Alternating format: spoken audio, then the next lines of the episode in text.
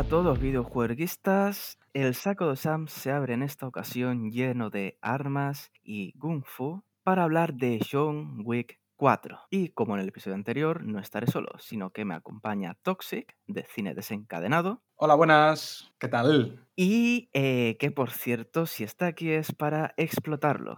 Básicamente va a desgranar todos los tecnicismos porque el tipo sabe bastante. Sabe tanto como John Wick matar a gente con un lápiz. Así que, bueno, eh, primero gracias Toxic por acompañarme y eh, no voy a lamentar decirte eh, si te exploto mucho, porque para eso te he traído. Eh, bueno, antes de empezar, una breve sinopsis de qué trata la peli. Pues bien, esta cuarta entrega dice así. John Wick, legendario asesino retirado, vuelve de nuevo a la acción impulsado por una incontrolable búsqueda de venganza. Al tener que luchar contra asesinos sedientos de sangre que le persiguen, John tendrá que llevar sus habilidades al límite si quiere salir esta vez con vida. Debo decir que la sinopsis es un poco copia y pega de las anteriores, porque el pobre John Wick se pasa eh, la saga huyendo de todo el mundo. Pero bueno, antes de meternos con los asuntos, aviso que vamos a hacer dos partes. Una de ellas va a ser sin spoilers, porque ha pasado muy poco tiempo desde el estreno. Y la otra sí que va a ser con spoilers. Eh, avisaré con una alarma durante unos cuantos segundos y a partir de ahí, cada uno tiene el destino que ha escogido. Así que vamos allá en un nuevo episodio de Videojueguistas Podcast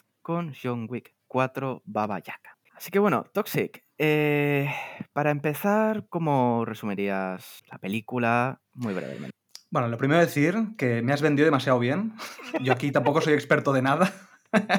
Intentaré desgranar todo lo que pueda. En fin, eh, ¿qué me ha parecido la película brevemente? A ver, eh, yo creo que es más de lo mismo que nos habían planteado en las anteriores películas, pero más y mejor. Yo creo que aquí han llegado a la cumbre de, de lo que es un rodaje de acción. Eh, es algo que es nuevo. eh, hacía mucho tiempo que no veía algo así parecido. Y, nada, yo creo que eh, como, como frase podría decir que es entretenidísima para tres horas que dura. Y no baja el nivel en ningún momento. Sí, la verdad que sí. Yo mm, básicamente puedo resumirlo de la misma forma.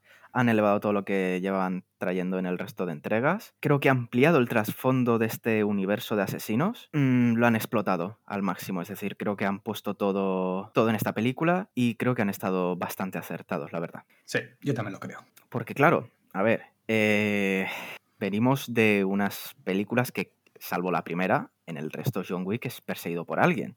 O está, eh, digamos, sujeto a la voluntad de otra persona. Recordamos que en la primera es una venganza porque matan al perro, sobre todo.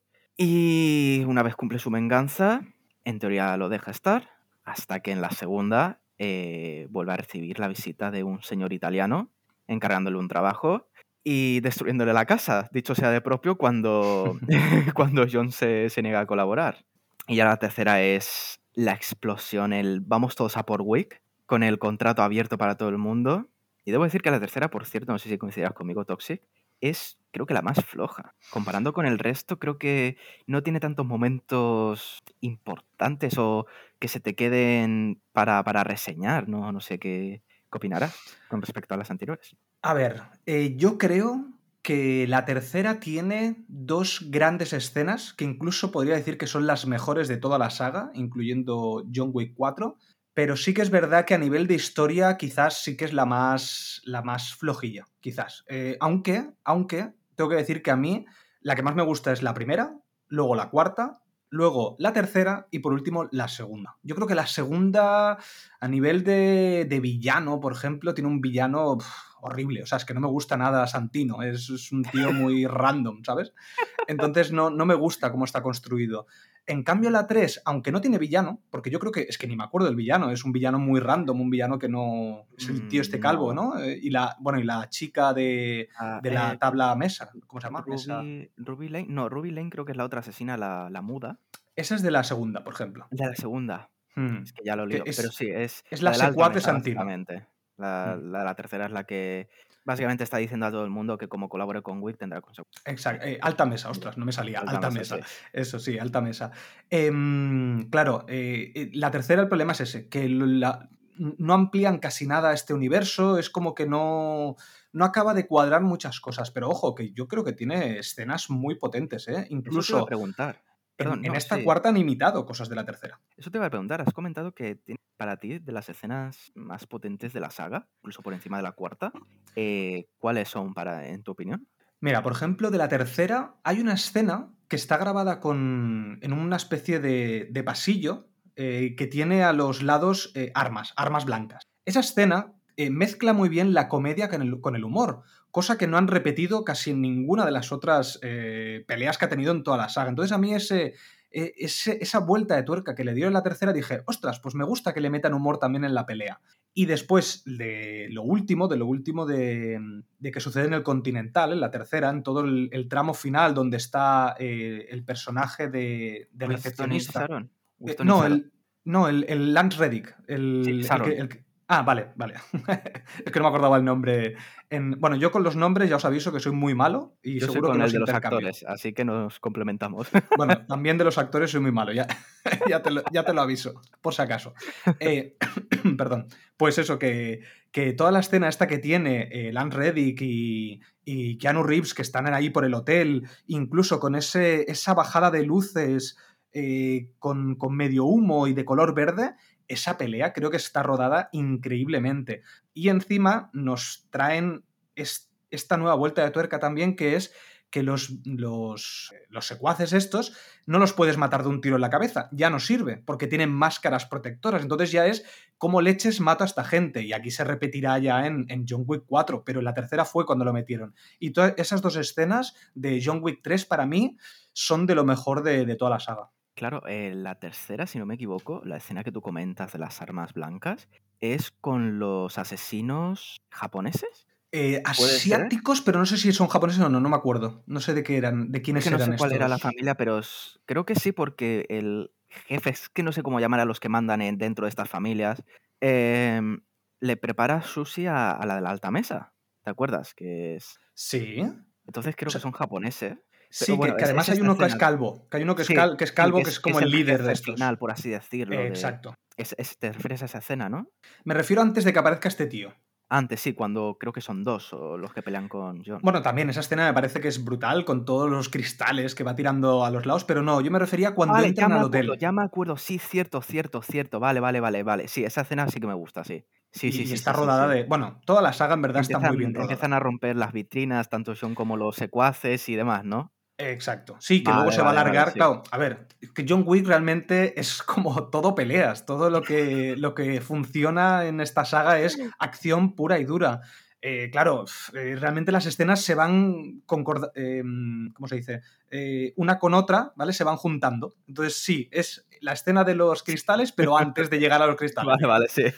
Que esa pelea también me gustó mucho porque vemos ahí el personaje de, John Wick dejar vivo a dos tíos. Que yo esos dos tíos, esos japoneses o asiáticos, no sé muy bien de dónde eran, los deja vivos. Y yo pensaba que en esta cuarta aparecerían, de alguna manera. Y no, no, no, no aparecen en la cuarta. Hay una curiosidad, precisamente, ¿por qué los dejaron vivos? Eh, fue porque Keanu Reeves, una vez terminada eh, las pruebas, en fin, también le instruyeron, ¿de acuerdo? Eran parte de los instructores de, de Keanu Reeves. Le gustó tanto que le pidió si podía ser a Chad Stahelski si podía dejarlos vivos. Si no los si podía evitar matarlos. Qué guay.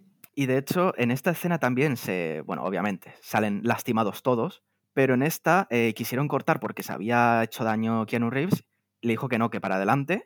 Y siguieron. Y por eso al final de esta escena, estos dos japoneses, asiáticos, donde sean, le dicen que fue un, fue un placer. Entonces, también una especie de guiño estuvo bastante, bastante guay cuando leí por qué eh, se había apiadado de, mm, ellos. Porque es que en toda la saga yo creo que, son los únicos. El guardaespaldas. Que lo comentasteis vosotros. Aprovecho para decir que Cine Desencadenado hizo un podcast sobre, mm, sobre John Wick 1.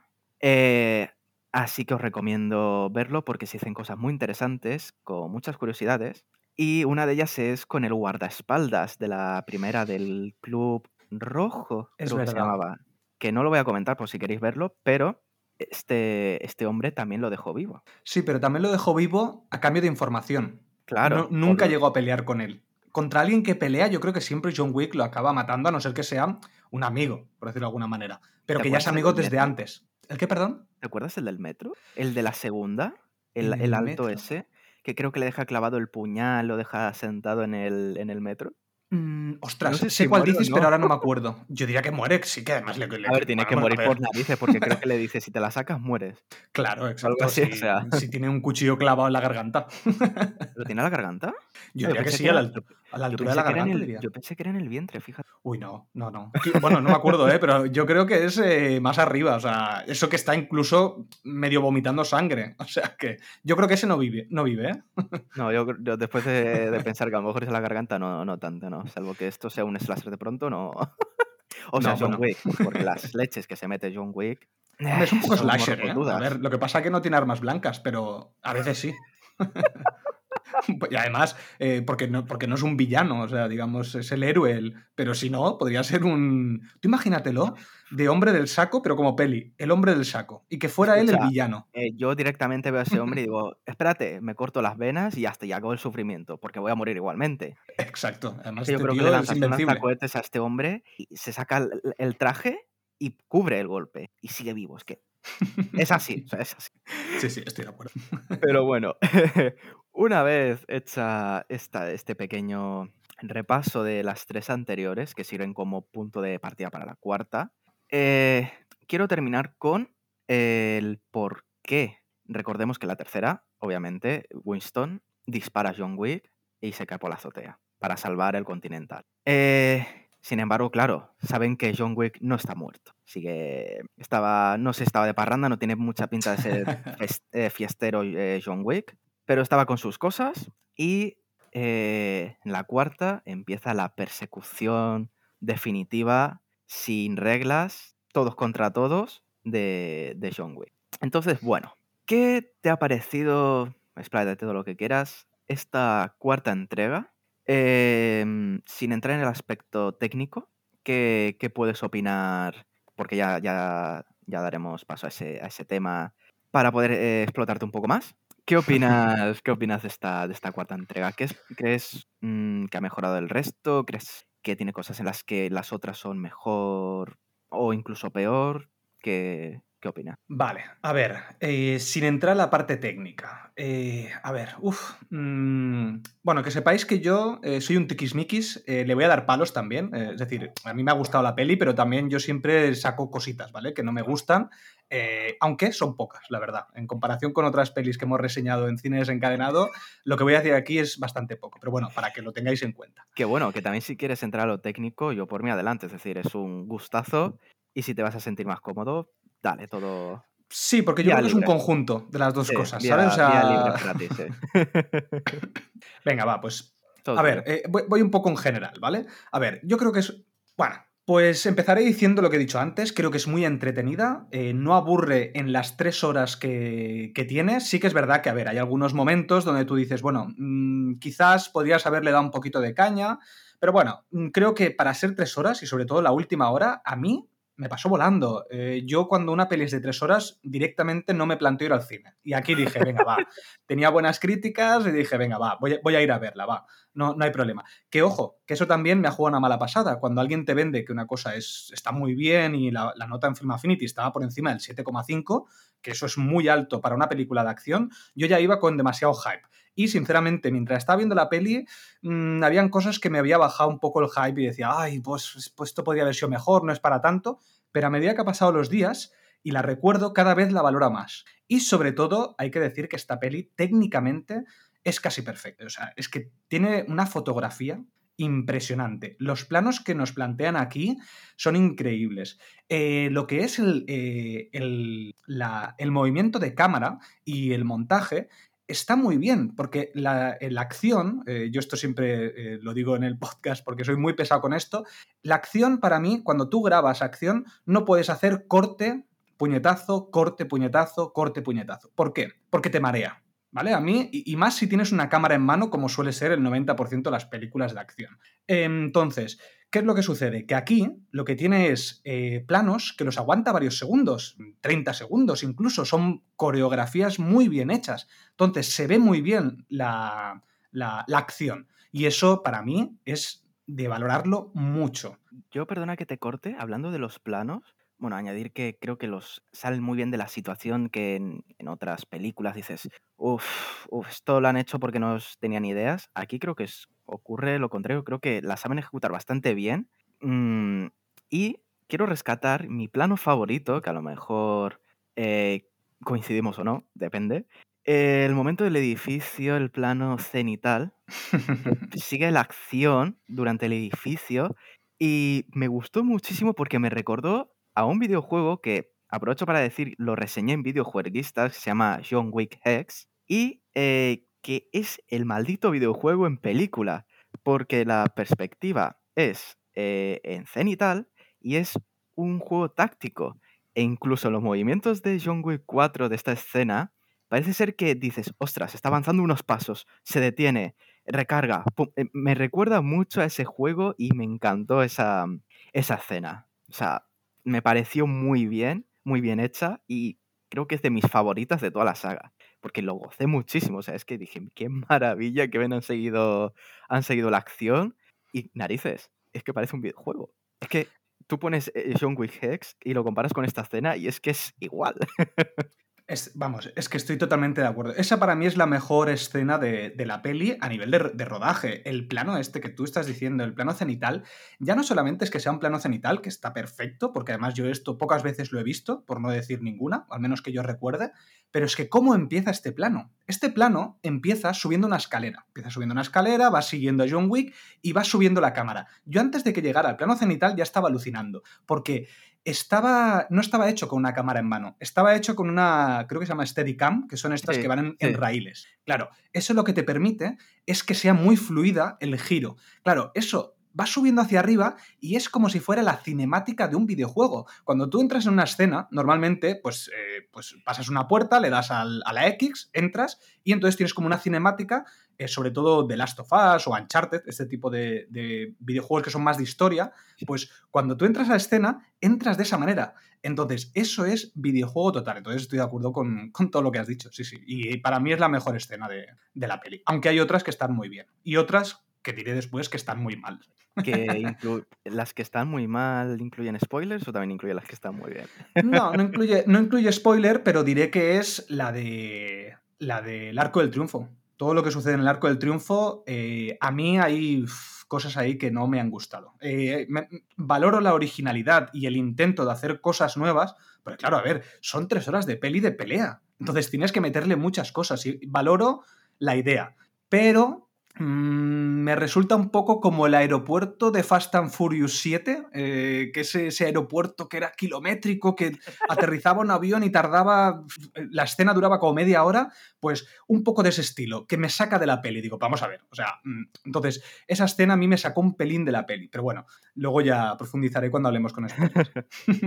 eh, después de este pequeño inciso, que además es que claro, casi tenemos obligación de seguir con esta escena porque es que está muy bien hecha.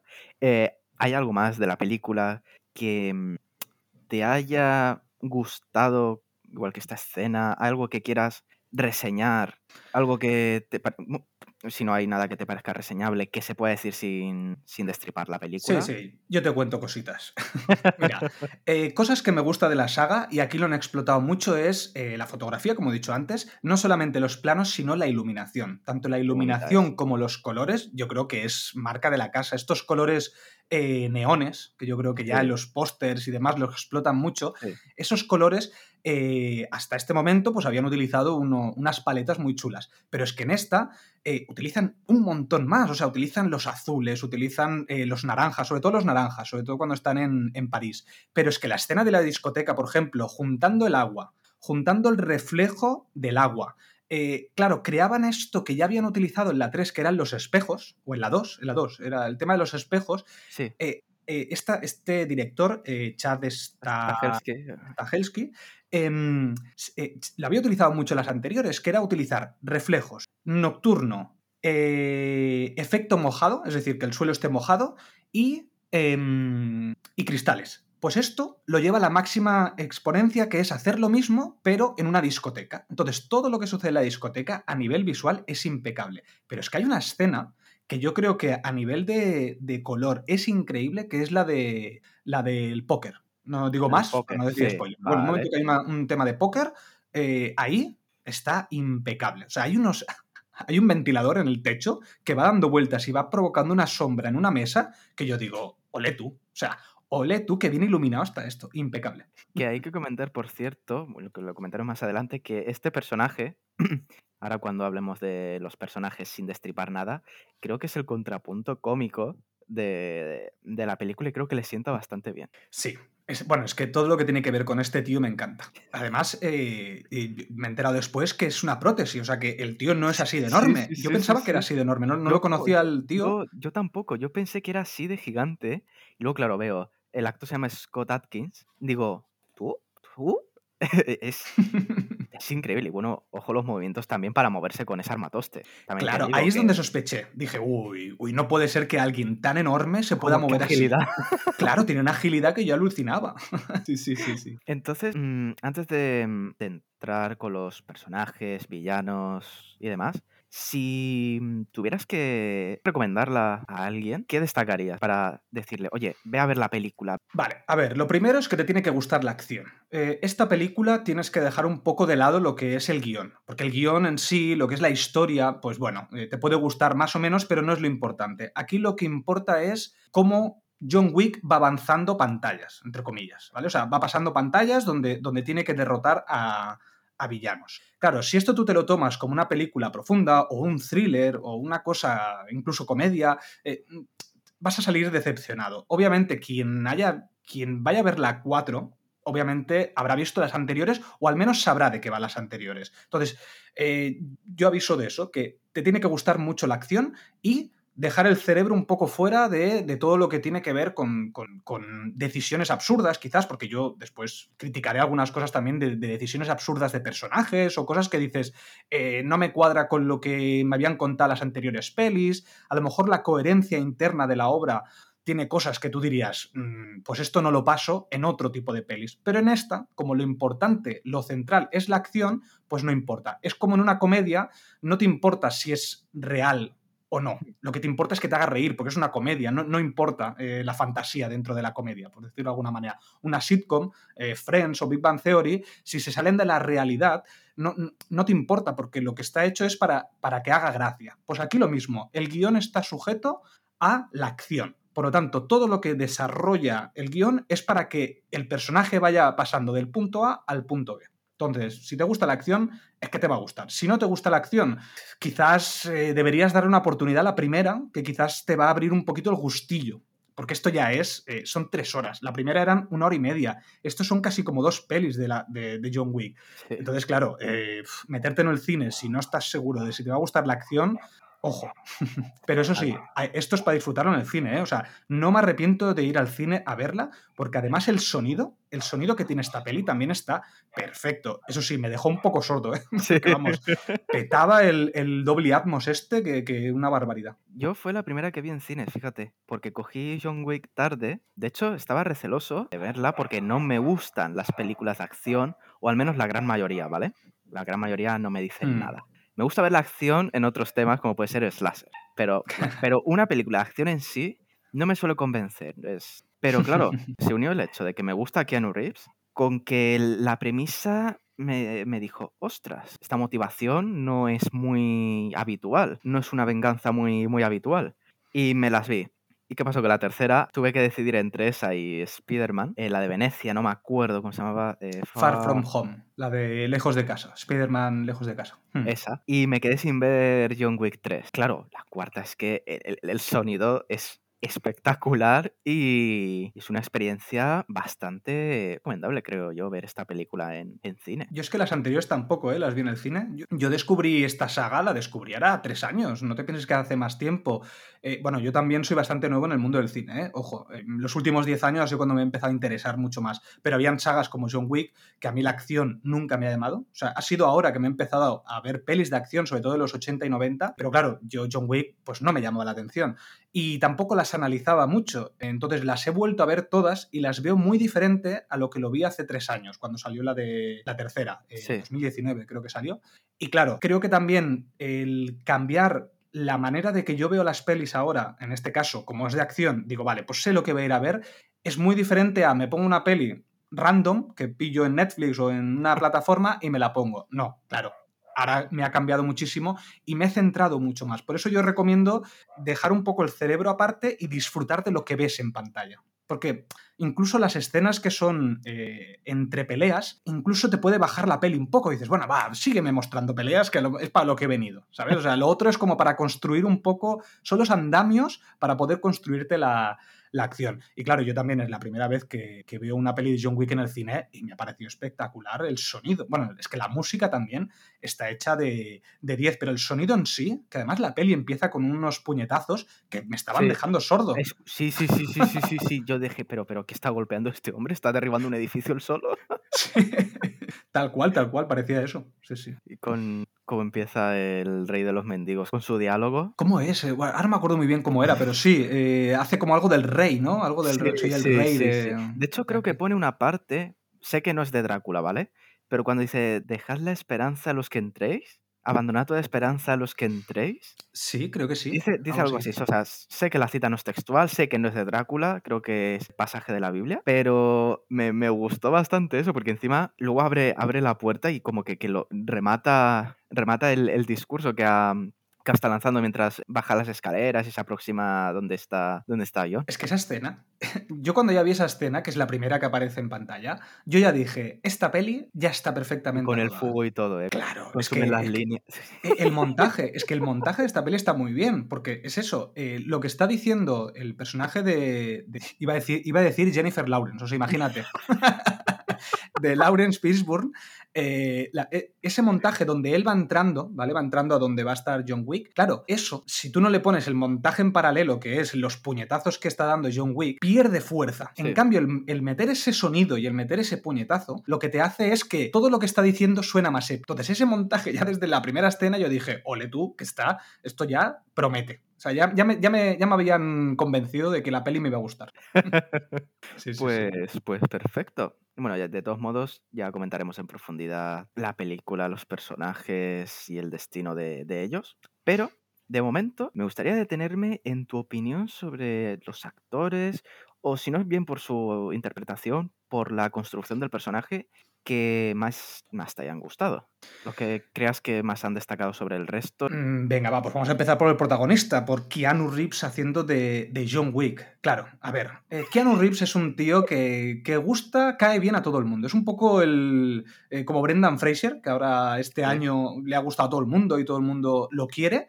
Eh, no solamente por lo que ha hecho en pantalla, sino por lo que ha hecho por fuera realmente, ¿sabes? Todo lo que nos han vendido, vendido, entiéndase bien la palabra, eh, todo lo que hemos visto de, Keanu Reeves fuera de pantalla. Entonces ya vas queriendo a Keanu Reeves. Y yo creo que esto le pasa a mucha gente. Eh, yo no creo que sea un gran actor, no creo que sea un grandísimo actor, pero cada vez me gusta más, que eso también hay que decirlo, porque cada vez veo que interpreta con los ojos, cosa que yo hasta este momento, hasta esta peli, tampoco me había fijado tanto. Pero como he visto las cuatro pelis, bueno, mentira, vi la primera, la vi en noviembre cuando hicimos el podcast, y ahora me he visto las otras tres seguidas, ¿vale?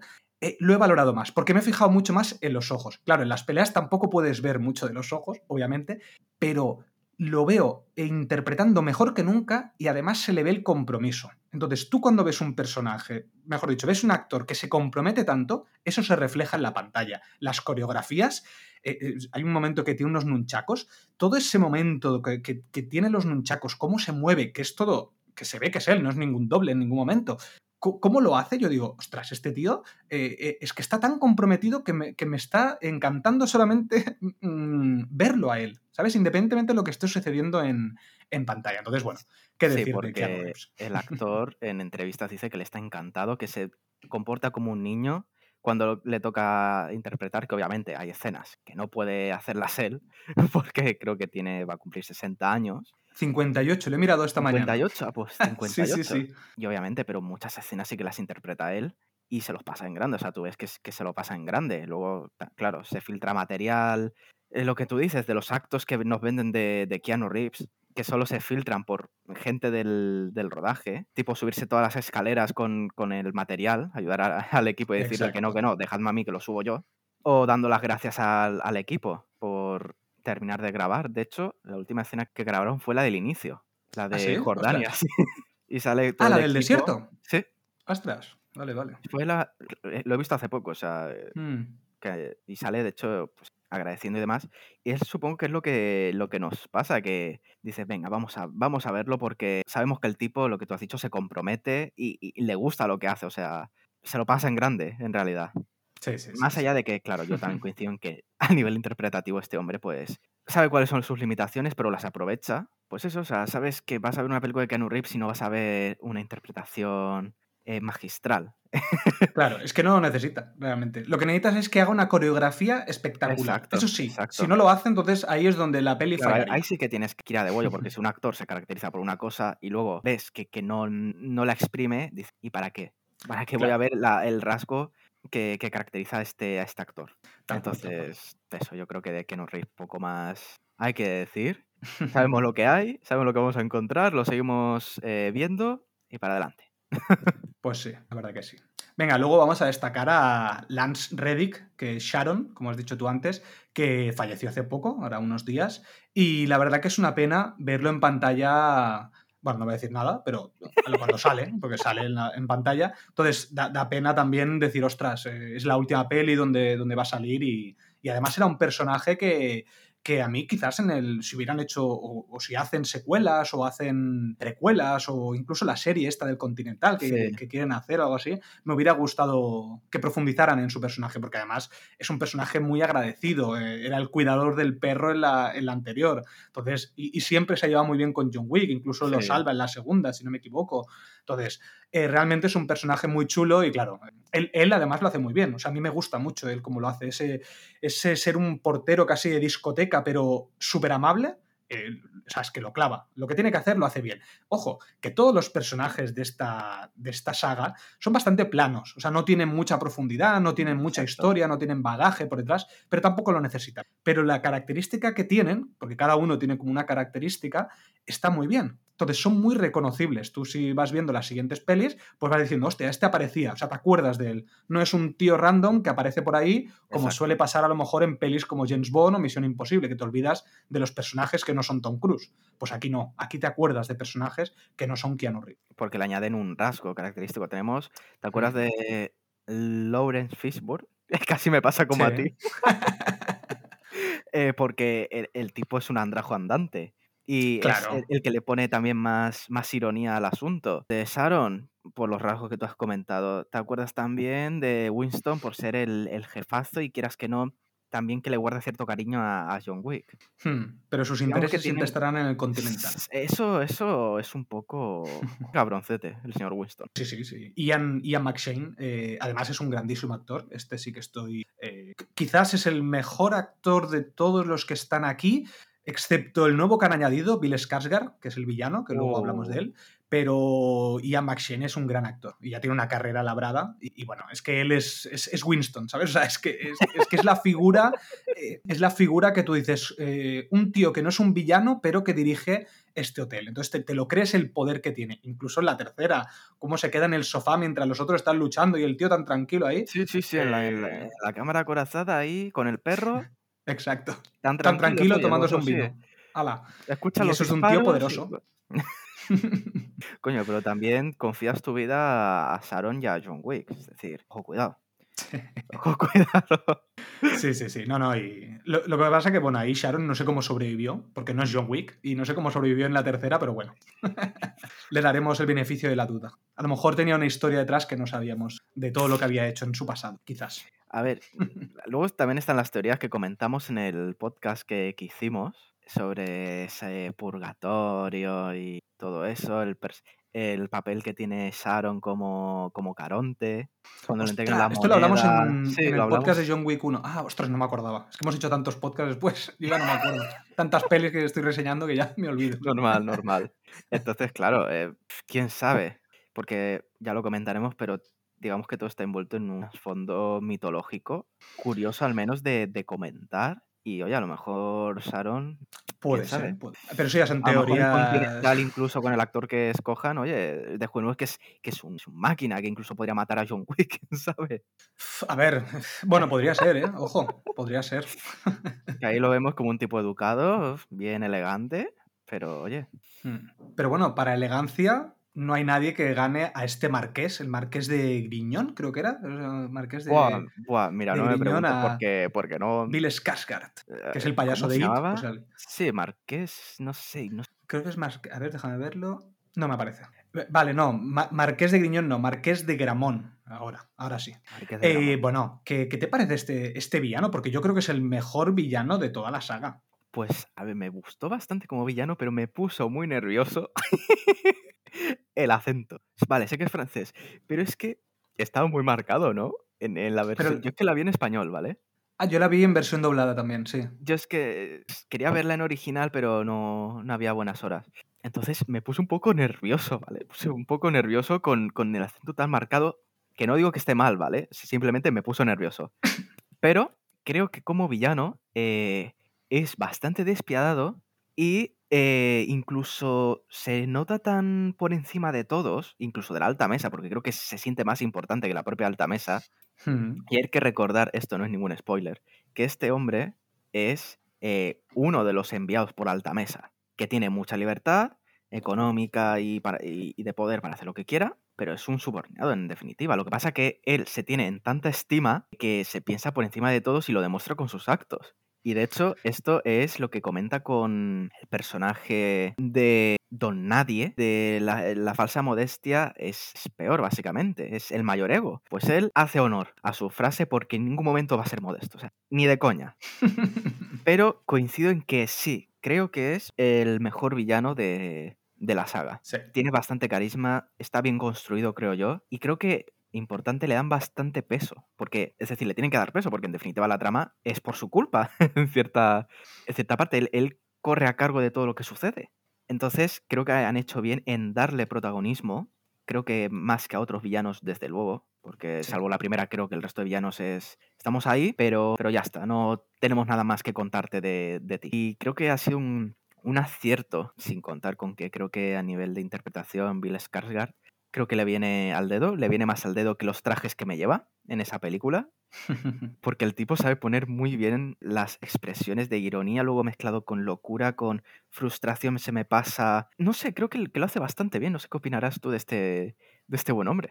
Para mí, Bill Skarsgård es uno de los grandes actores que hay de su edad, me refiero, eh, y creo que lo va a demostrar. Ya lo demostró en It también, haciendo un papel que, que estaba muy consolidado con el anterior, que no me acuerdo el nombre, eh, pero él le dio Tim una Curry. vuelta de tuerca también. ¿Cómo? Tim Curry.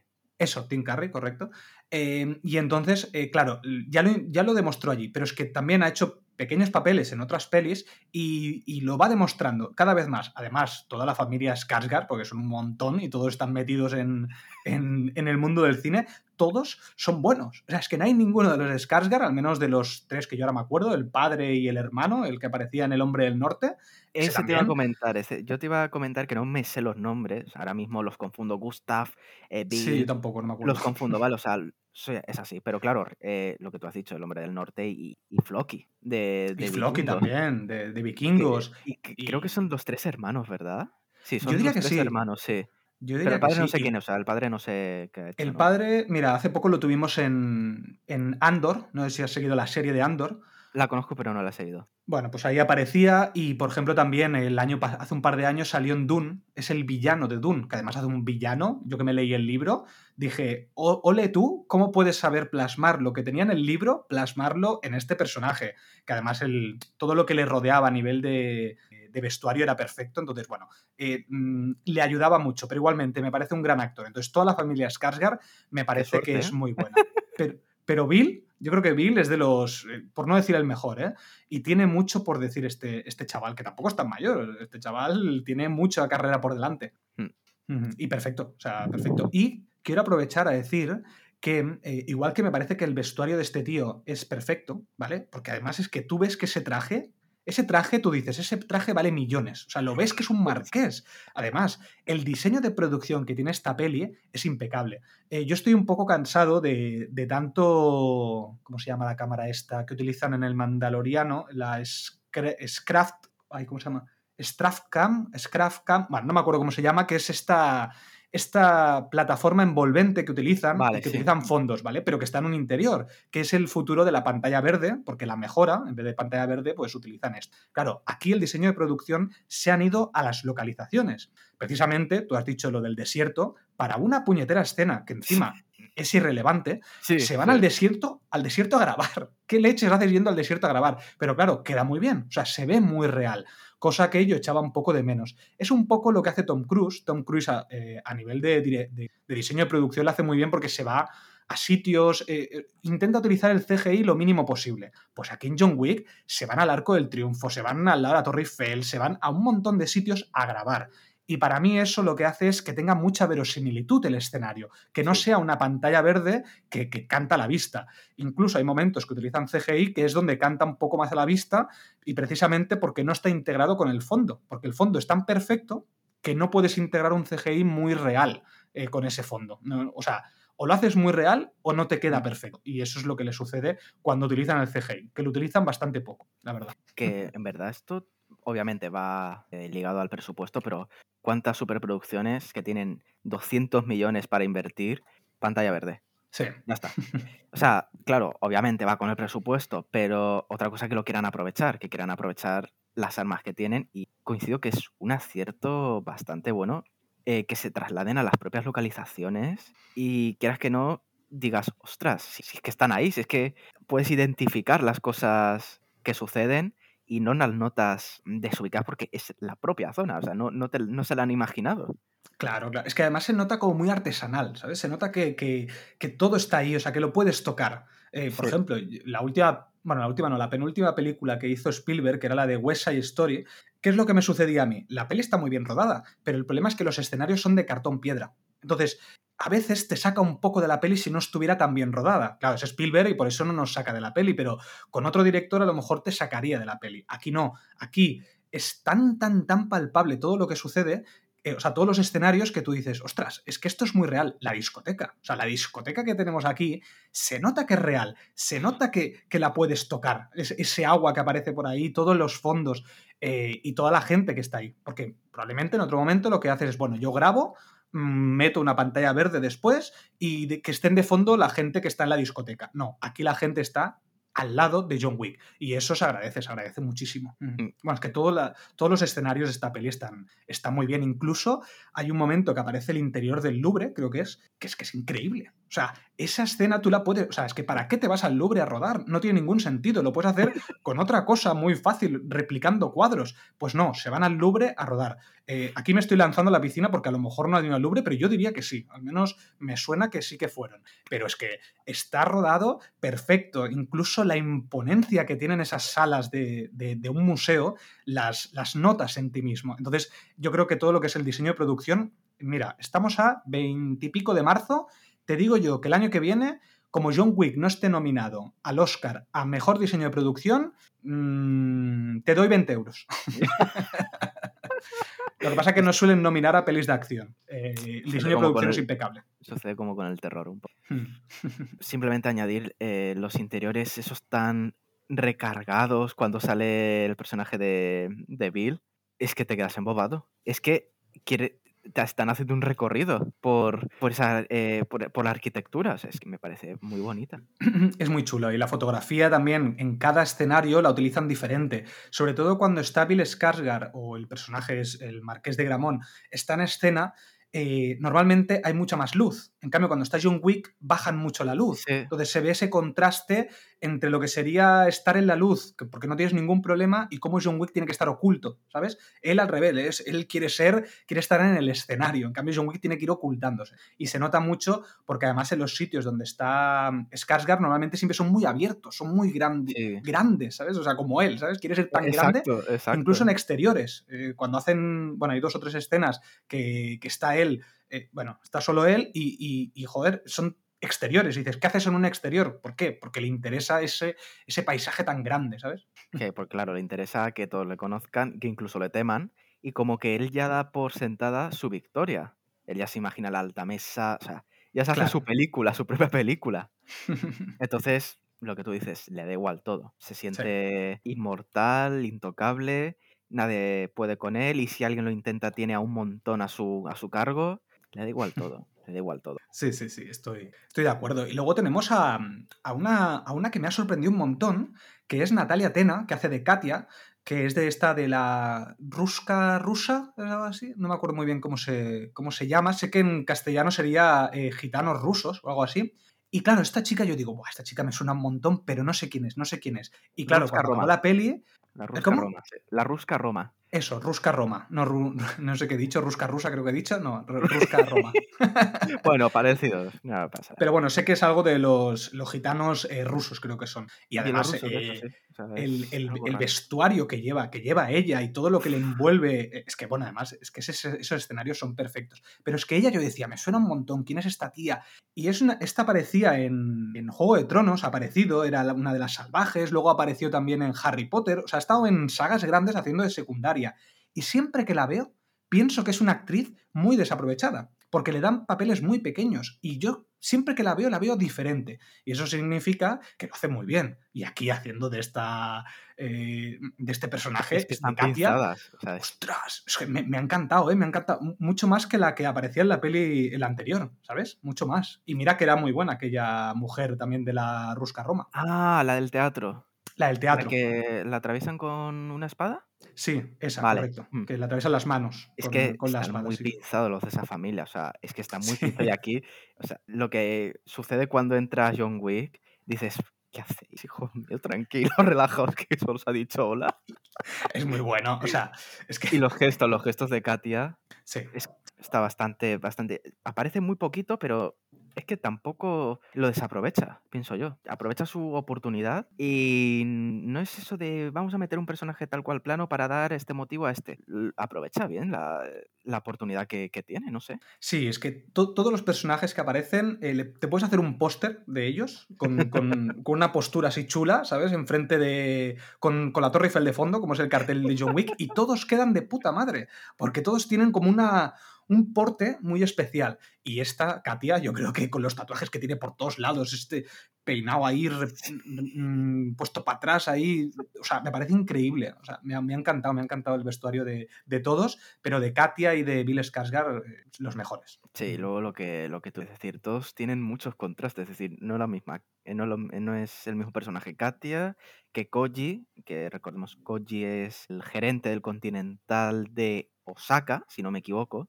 Sí, exacto. Eh, Kila es el personaje este de la prótesis, de- interpretado por Scott Atkins. Claro, vas pasando de contraste en contraste y dices, ostras, eh, sí que hay diferencia entre lo- las familias, porque en definitiva son familias de asesinos. Hmm. Y eso también, también se agradece, que, que no sean todos iguales. Tienen un fin en común, pero luego cada uno se comporta de una forma distinta, incluso la forma de manejar el negocio y de pelear también. Es, también tiene cierta Sí. variación. Claro, porque además aquí, a- mi- mira que hemos hablado de varios actores ya y aún no hemos ni pasado por los dos así amigos, digamos, o eh, bueno, no, coprotagonistas no, pero bueno, que aparecen por ahí que son nuevos en esta peli, que son el personaje de Donnie Yen, que hace de Kane, y el de Shemier Anderson, que hace de Don Nadie, que antes comentabas. También son otros dos personajes que cada uno tiene su forma de luchar. Por ejemplo, uno con armas blancas y el otro con el perro, ¿sabes? Que eso me recordaba Sí. al personaje de Hal Berry. eh, de Sí, la exacto, de la Sofía. segunda o- De la tercera. Sofía se llama. De la tercera era. tiene- vale. de hecho, también tiene dos pastores alemanes. Y lo que ¿Ah, pasa es que ella, ella los tiene más preparados porque les pone un chaleco. Ah, es verdad, es verdad, sí, que va con chaleco. chaleco y todo. Sí, sí. que- Pero qué bueno el perro, ¿eh? El perro tiene. Bueno, en la parte de spoilers hablamos un poco del perro, que a mí el perro me ha gustado. magnífico. Yo le hacía una estatua a ese, a ese Sí, sí, animal. sí, sí, sí. Y aparte se nota que no es CGI. Habrá momentos que sí, obviamente, pero se nota que este perro está entrenado. O sea, se nota un montón Sí, de hecho que, de que sale, está sale obedeciendo cosas. material detrás de cámaras con el actor haciendo ¿Ah, trucos y demás. Y, Ostras, y qué sa- bueno. sí, sí, sí, sale detrás de las cámaras, entre bastidores, como está con el perro haciéndole tonterías o diciendo ven para aquí, ven para allá, tráeme. Bastante interesante, la verdad. Ostras, qué bueno. Claro, es que para, a ver, en- entrenar un perro de estos eh, es muy complicado, ¿eh? Entonces, claro, para rodar una peli además te puede fastidiar peleas, eh, porque Sí. eh, además, como está rodado, como no tiene corte, puñetazo, corte, puñetazo, tienes planos largos de 15, 30 segundos. Entonces, claro, el perro tiene que obedecer a lo que tú le estás diciendo. Y es muy difícil tenerlo encuadrado en una pantalla, porque se te puede ir para un lado y tú no lo querías ahí, lo querías un poco más a la izquierda. Entonces, un aplauso para el entrenador de este perro, ¿eh? Sí, y bueno, y para el perro también. Sí, sí, sí, el perro es el mejor. Pero sí, lo que tú dices, lo que estabas diciendo, cada uno tiene su forma de pelear. Bueno, incluso los, los, otros, los, eh, los que van trajeados también, como el marqués de, Gramón, que son estos, estos que son como mm, medio generales, por decirlo de alguna manera. ¿Sabes? Por ejemplo, cuando van al hotel de Osaka. vale, vale, sí, sí, sí, sí, sí, sí, sí. Esa gente trajeada también, eh, es que, bueno, hay que decir que Chad Stahelski es un. Es, creo que fue el doble de Brandon Lee en su momento. Es decir, es un tío que viene de la. del, especialismo. Es que no sé cómo se llama. Es, es, un especialista. Entonces, claro, se nota mucho el cariño que tienen los especialistas que participan en la peli, porque les da más protagonismo. Y no son eh, personajes random al que eh, John Wick les da una hostia o les, los mata y ya está. No, hay algunos, porque claro, no podrían ser todos, pero hay algunos que tienen que destacar un poco eh, referente en comparación con el resto. Y hay algunos, como el de Marco Zaror, creo que lo hace perfecto. O sea, este doble de acción, eso, doble de acción, no me he acordado. Doble de acción. El, doble de acción eh, me parece que están increíbles. Seguramente eh, por eso también les ponen máscaras en algunos momentos, igual que sucedía en las anteriores pelis, para poder reaprovechar a los especialistas. Porque claro, tienes tantos personajes que no, si no estarían saliendo todo el rato los mismos. Entonces les tienes que cubrir la cara. Claro, este, este director también estuvo en Matrix. Eh, sí, trabajó con Keanu Reeves, obviamente, y se conocen desde ahí. Es decir, es un hombre que es lo que tú dices, empezó como, como doble de acción, fue escalando hasta llevar ya el, tema de, los propios dobles y ya pues eh, lo, que tenemos, lo que tenemos ahora. No sé si aquí también el grado de implicación que, ha tenido en la, en la saga, pero se nota que sabe lo que hace. La experiencia que ha ido cosechando creo que, creo que se nota en cada, en cada, en cada pelea. Ya luego, obviamente, el resto del equipo tiene gran responsabilidad, el colorista, el director de fotografía, obviamente tiene mucha responsabilidad, pero también creo que sabe qué película quiere, cómo hacerlo y sobre todo las coreografías las tiene pensadas. Al menos esa es la, sensación que me transmite. Sí, sí, además piensa que esta peli, eh, John Wick 1, mm, no tuvo marketing. Fue una peli que llegó, llegó sin pena ni gloria. Incluso en España no se llegó a estrenar ni en cines. O sea, imagínate, el nivel era, era cínicas independiente, por no decir independiente. Y claro, esto era un proyecto muy personal de Chad Stahelski y Keanu Reeves, es decir, ya se conocían y querían este proyecto. Y desde ese punto hasta el que llevamos ahora, donde John Wick 4 se puede convertir en un blockbuster, ostras, eso significa que el trabajo que se ha hecho se ha hecho muy bien. Así que poca broma con estos dos, ¿eh? Con, sí, sobre todo con la lo que han conseguido. de estos personajes que has comentado, de Kane y de Don Nadie, con su propia historia detrás que ya comentaremos pero también tiene su propia personalidad, sobre todo Kane, con esos momentos de comedia, mete a, la tensión, o incluso mientras está matando a los demás. Hay que, hay que decir, por cierto, que el personaje es ciego y, aprovecha mucho ese humor negro a su favor. Y con nadie, con Don Nadie, con el perro, también otro tanto. Sí. Creo que son buenos contrapuntos a, la tensión que, de la película. Sí, sí. es, una, un contrarreloj en definitiva de John Wick. Claro. Y, utiliza momentos muy puntuales porque, igual que en la anterior, eh, con esa escena que he dicho antes de los cuchillos y las armas blancas, utilizaba el humor dentro de la acción, aquí lo intenta separar un poco. Y los momentos de comedia son entre momentos de acción como con, con, el, con el ciego, como con el perro. O sea, las dos cosas las utiliza muy bien para ese alivio cómico que a veces hace falta para relajar un poco la tensión y la acción, porque si no todo el rato puñetazos, pues te va a cansar, obviamente. Aunque bueno, yo creo que aquí como te canse la acción, no, no lo, llevas claro. ¿eh? Son casi tres horas. sí, por eso. Pero eso tampoco desentona, ¿no? Es como, me ha sacado completamente, que ha roto el ritmo. Creo que está muy bien integrado. su justa medida y a seguir. Creo que también es un, es un buen acierto. ¿Y de actores? Bueno, tenemos a Kira, a Rina Sawayama, bueno, y al, y al padre que era Hiroyuki Sanada, que hace de Shimazu, que son padre, padre e hija. Creo que estos dos aparecen muy poquito, pero lo hacen muy bien. Me, gustan, me gustan mucho, primero, la química que tienen entre ellos, parecen padre e hija de verdad, y te construyen estos dos personajes con tres frases. Es que no necesitan más. y eso también es un acierto. ¿El qué, perdón? Incluso la relación con John y también que te crees que te crees la, relación que los une, es decir, no, no es de forma artificial ni es decir, ves que, realmente lo tiene considerado como un amigo. Es añadirle capas también a este universo que habíamos tenido unos personajes bastante característicos y este se sale un poco de eso que habíamos trabajado. Aquí tenemos un personaje un poco más leal, cosa que faltaba un poco también en, en, el elenco de personajes que teníamos. Entonces me gusta mucho también tanto el personaje de él como de ella. Sí, porque podemos decir que el rey de los mendigos es leal a John, pero también porque le mueve la venganza. Exacto. Eh, recordemos que en la anterior peli eh, le dio siete balas. Sí. no lo protegió, ¿eh? le dio solo siete balas, el, muy cabrón. O sea, que tampoco es tan. Amigo, amigo no es. Es un tío que eh, le interesan cosas como, la mayoría de este mundo, pero amigo no. Y que quizás pues se une a John porque, joder, mejor tener a John como aliado que como enemigo. Exacto.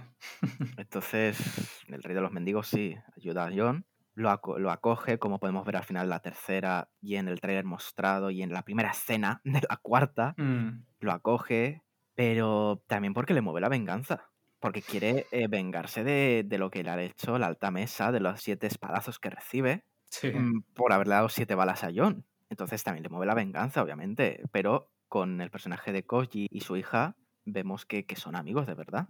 Y que sí que estarían dispuestos a proteger a John por, por la amistad que los une. Sí, sí, aparte todo lo que sucede en, el hotel este de Osaka eh, está muy. O sea, yo creo que incluso sería la parte que a nivel de guion y de diálogos funciona mejor porque te trabajan estos dos personajes y mm. te los trabajan muy bien. Incluso con la inclusión también de, de Shamir Anderson, que también te lo construyen en ese momento el personaje. Entonces, bueno, Don Nadie, por si no recordaba el nombre. Entonces, esto es, lo que te están construyendo, este, este momento del hotel, y, está muy bien, muy bien construido y, pasa también a los primeros minutos, o sea, no pasa mucho tiempo, es en el primer acto. Entonces, también Em, a pesar de que me quejo de que el guion puede ser eh, conveniente, incluso contradictorio con otras pelis, eh, el guion y los diálogos de esa parte concreta yo creo que es lo mejor de la peli. Pues si no tienen más que añadir de los personajes, podemos poner punto final a esta primera parte y eh, comenzar a desgranar que sé que tienes cosas negativas de, la película. Entonces, hasta aquí la parte segura. Ahora va a sonar una alarma y cuando deje sonar, refugiados o unidos.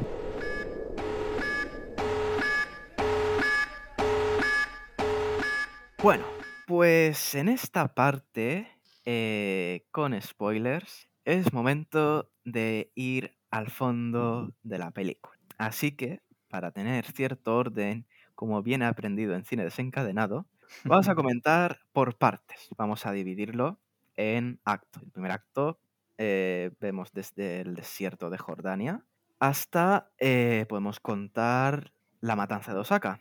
Vale. A ser también la muerte del personaje, podemos contar como primer acto y como eh, cambio también, como que se activa una nueva parte de la narrativa, pienso yo que se da mm. a otro punto. Entonces, eh, podemos comenzar. Yo solo debo decir que lo, de Jordania me desubicó poco, porque dije, ¿y esto en qué momento sucede si John estaba refugiado con, con el rey de los mendigos? Y además como muy rápido, muy... ¡Pum!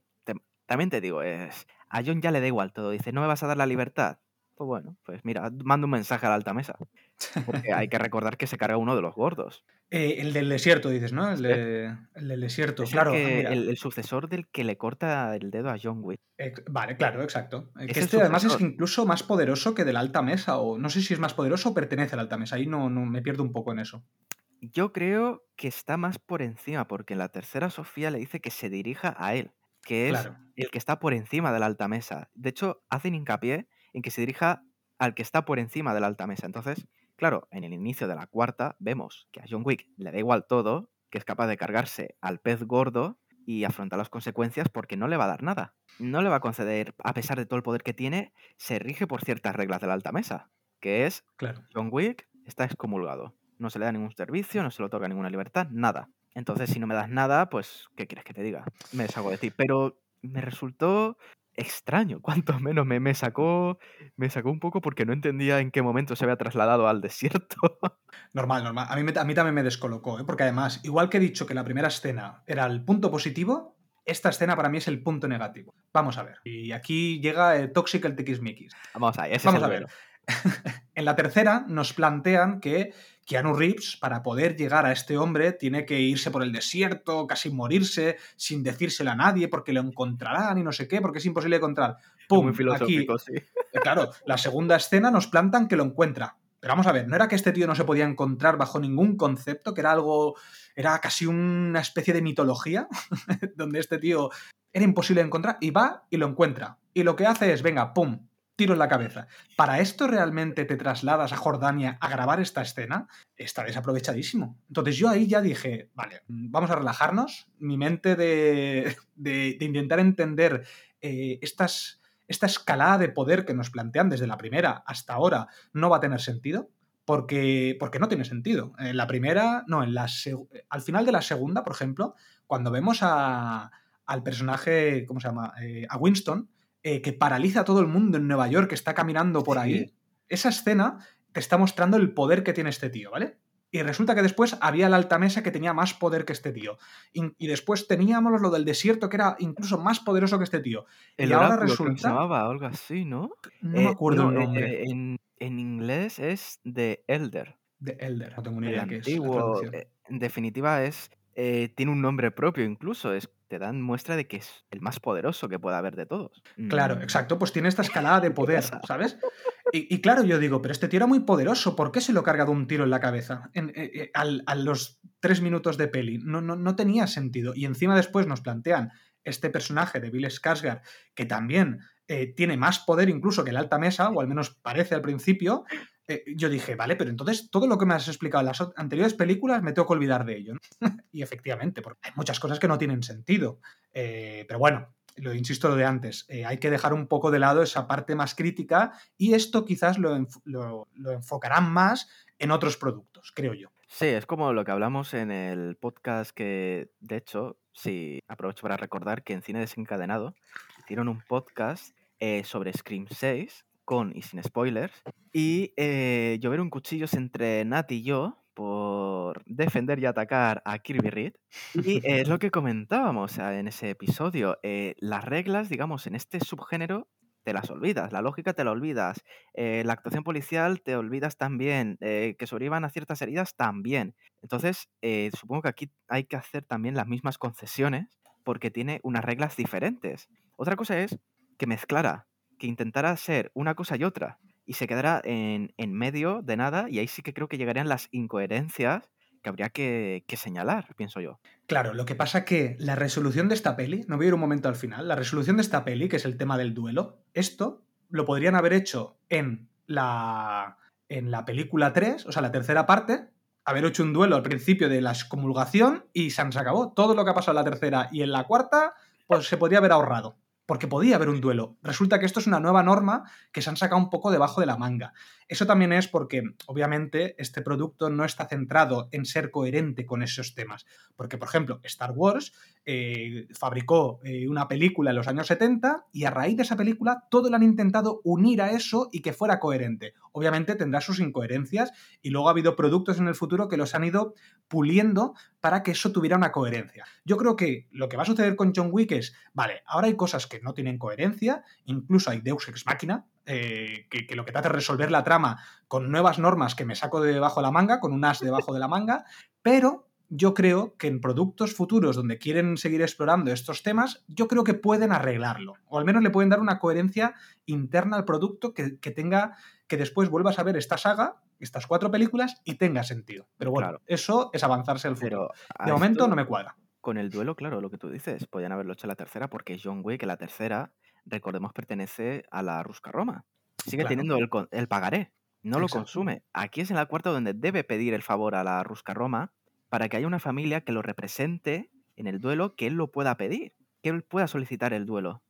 A ver, sí, que, o sea, tiene, eh, es, es incoherente pero dentro de la incoherencia tiene sentido, tiene un poco de sentido, porque al final lo que le dicen es, en vez de pedirle el pagaré ese que era, no, no era un pagaré, un ticket, creo que le llaman el ticket. El ticket, el, ticket, cierto. El ticket, que además lo usa y entonces cuando vuelve aquí, eh, el personaje Natalia Atena le dice, eh, oye, que ya consumiste el ticket, aquí no te debemos nada. El único motivo por el cual le van a dar este, este o sea, lo van a introducir de nuevo en la familia para poder vengarse de la alta mesa es porque mataron al padre o madre o no sé quién era de, la, de, la, Roma Rusca. Que Rusca Roma. Sí, de la Rusca Roma, que eso llegaremos porque en, la- en el grueso ocurren muchas cosas interesantes. Em, pero sí es un poco incoherente, pero lo dejas pasar, en definitiva. Sí, no, y, y a, mí no me, a mí no me quita de la peli, ¿eh? Realmente todo este A mí tema me quita no... la primera escena, eso sí que me quita un poco porque eh, no, no entiendo en qué momento ha pasado. Yo, desde que vi el tráiler, dije, ¿esto, por qué? ¿Con caballos? ¿Es cierto que ha pasado aquí?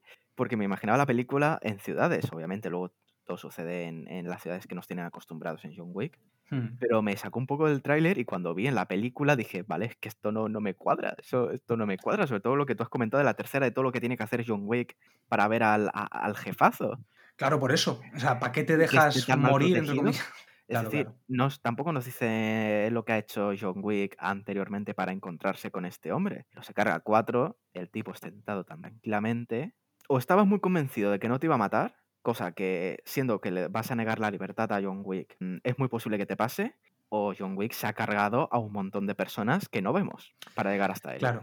Una de dos. Es que es lo que no, no sé yo. Igual que la excomulgación de John Wick, primero les- le persiguen, en la tercera le persiguen por todos lados, en el metro hay 500 personas que le persiguen y en esta peli se pasea por el mundo y nadie le persigue. Entonces, también son cosas que digo, vale, entonces ¿por qué en la otra sí y en esta no?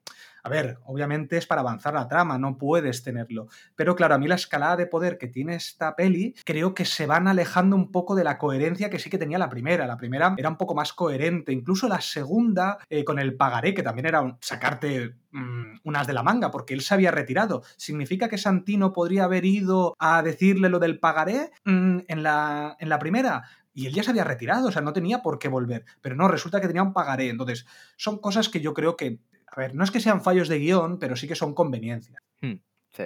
Y ah, eso, igual, igual que la excomulgación de Winston, que eso te, eso te excomulgan iba a Winston comentar. Ahí nos y a él no le pasa poder. nada. Incluso, joder, matan a Sharon. Exacto. ¿Y qué matan a Sharon? Para dar, para dar un mensaje a los demás de que, mira, puedo cargarme a quien quiera, si te dejo vivo es porque me interesa. Te destruyen el continental, te quitan todo. De- ves el poder que hay por encima de ti y que el marqués de Gramont está dispuesto a hacer lo que sea porque te envía incluso a un emisario. Perdón, a un heraldo, le dicen en la película.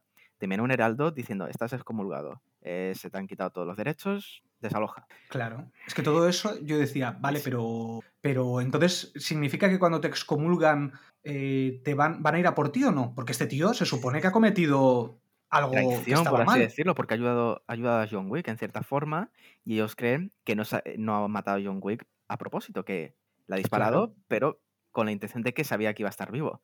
Ha traicionado igual que traicionó John Wick a la alta mesa. Claro, él también o ha sea, es- traicionado. Por lo tanto, él debería ser perseguido también. Al menos lo que yo entiendo, ¿eh? que a lo mejor me perdí un poco en la, en la trama, puede ser, no me enteré. Pero Ya, pero esto también empieza con el tema de Osaka, porque la matanza de Osaka van a por el gerente sí, es verdad. y hace lo mismo que Winston. Quizás se une esto de que son amigos, de que Koji y John Wick son amigos, pero es que han hecho lo mismo, el, el acto es el mismo, la traición es la misma y se cargan al gerente, pero no a la... ¿Cómo, la llamaba? Al, al conserje, no me acuerdo qué nombre ponía en la película. eh, El al de Land Ready, ¿qué secretario. dices? Sí, no sé cómo lo, lo llaman en la cuarta, el secretario, el gerente, no, no me acuerdo.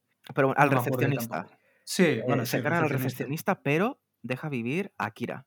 También está en juego que Kane tiene sentimientos. Está cogido por las pelotas porque tienen a su hija. Porque hace esto Sí. o se la cargan. Y tiene sentimientos. Quizás puedes tirar de, vale, no mata a esta. De hecho, le dice, no lo hagas porque te voy a tener que matar. Huye.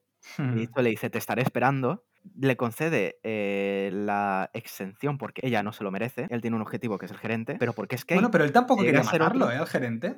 Ya, Él pero no es que matarlo. es lo que, lo que se dice después. Tienes un motivo para matar, para vivir y para morir. Tiene a la hija.